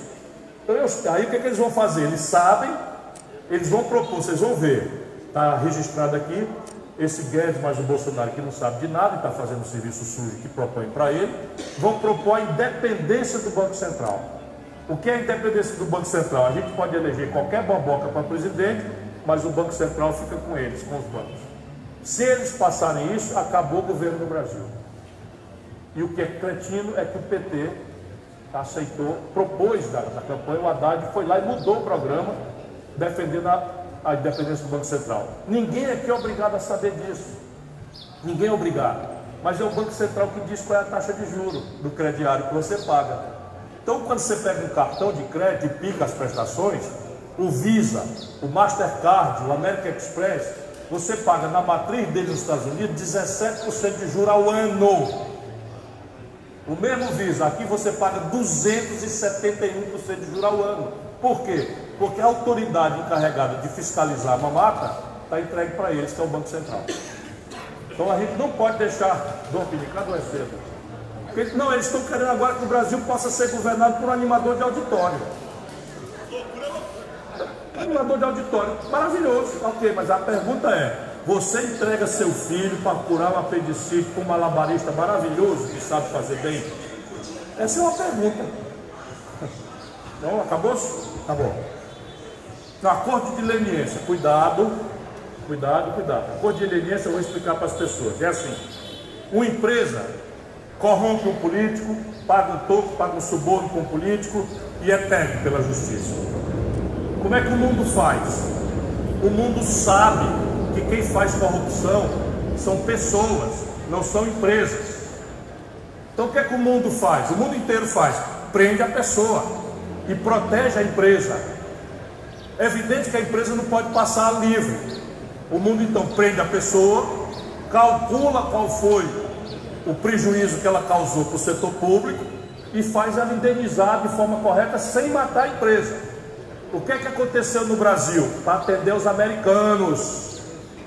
Não duvidem disso, para atender os americanos. O que é que fizeram? Quando descobre a esculhambação do petrolão, da Odebrecht, não sei o que e tal, esculhambação da grande. Não tem ninguém inocente ali. Meter a mão para valer no dinheiro do povo brasileiro. Não está aqui ninguém para alisar ninguém. Mas o que, é que eles fizeram? Ao invés de prender os responsáveis, eles destruíram as empresas. Sabe o que é estava acontecendo? O Brasil estava projetando serviços externos. Então o que, é que você tem que ter feito? Prender os senhores lá, as pessoas que fizeram a corrupção, obrigar as empresas a indenizar o Brasil daquilo que elas ganharam ilegalmente e proteger os empregos, a experiência técnica e tal. Eles destruíram completamente. Então, parte do problema econômico brasileiro é porque os americanos, isso não estou inventando, não. Quem tiver dúvida, entre na internet e veja entrevista do embaixador americano sobre escândalo no Brasil, escândalo da Lava Jato. O embaixador dos Estados Unidos que foi demitido resolveu contar a verdade. E ele disse que os americanos estavam muito incomodados, o governo americano, com o fato do Brasil estar projetando a sua influência através da corrupção de empresas brasileiras projetadas no Peru, projetadas na Venezuela, em Cuba, não sei aonde, não sei aonde, não sei aonde. E que os americanos estavam muito incomodados com isso. E aí deram a ordem e acharam que um juiz ambicioso, absolutamente ambicioso, como todo mundo viu, vaidoso, prepotente, que desrespeita a lei, e aconteceu essa tragédia do Brasil. Para enfrentar o carrapato da vaca, matamos a vaca. Que na prática foi o que fizeram. Acho que acabou. Obrigado a vocês pela atenção. Obrigado. Queria agradecer Marlos Fernandes, Maria, Magno, Vilma, João, Antônio, mas não dá mais, estouramos a hora. E queria chamar o nosso diretor aqui da Unido Jacarezinho, Luciano. Vem cá, Luciano. Bem, irmão, pega aí, fala o que você quiser, entrega aí. Gostaria de estar homenageando o senhor aí com a singela lembrança do livro do Jacarezinho. Paulinho da Viola, esse será o nosso enredo. Paulo da Portela, Paulinho da Viola. Aí dá pra cantar. Foi o rio que passou em minha vida e meu coração se deixou levar. Paulinho da Viola. Obrigado, gente. Ciro, faz alguma coisa? Tira foto, tira foto aqui com ele, fica. Alô, pessoal. Pedir só pro pessoal ficar aqui atrás, que a gente vai fazer uma foto aqui. O selfie com todo mundo atrás, por favor. Aqui, ao contrário. A camisa já foi, já foi.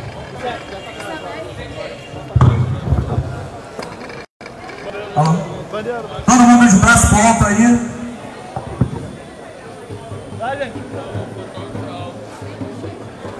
Sobe na cadeira aí, doutor. Dá a cadeira aqui. Aqui, ó. Câmera aqui. ó. Peraí. Eu espero que eu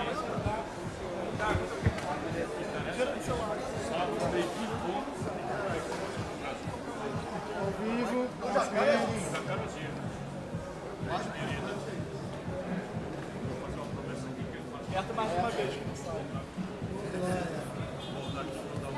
Aí já quer o privilégio, tá precisando. Essa promessa é forte. Oi. Obrigado, gente.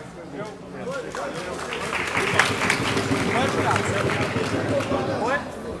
Vicente, conseguiu?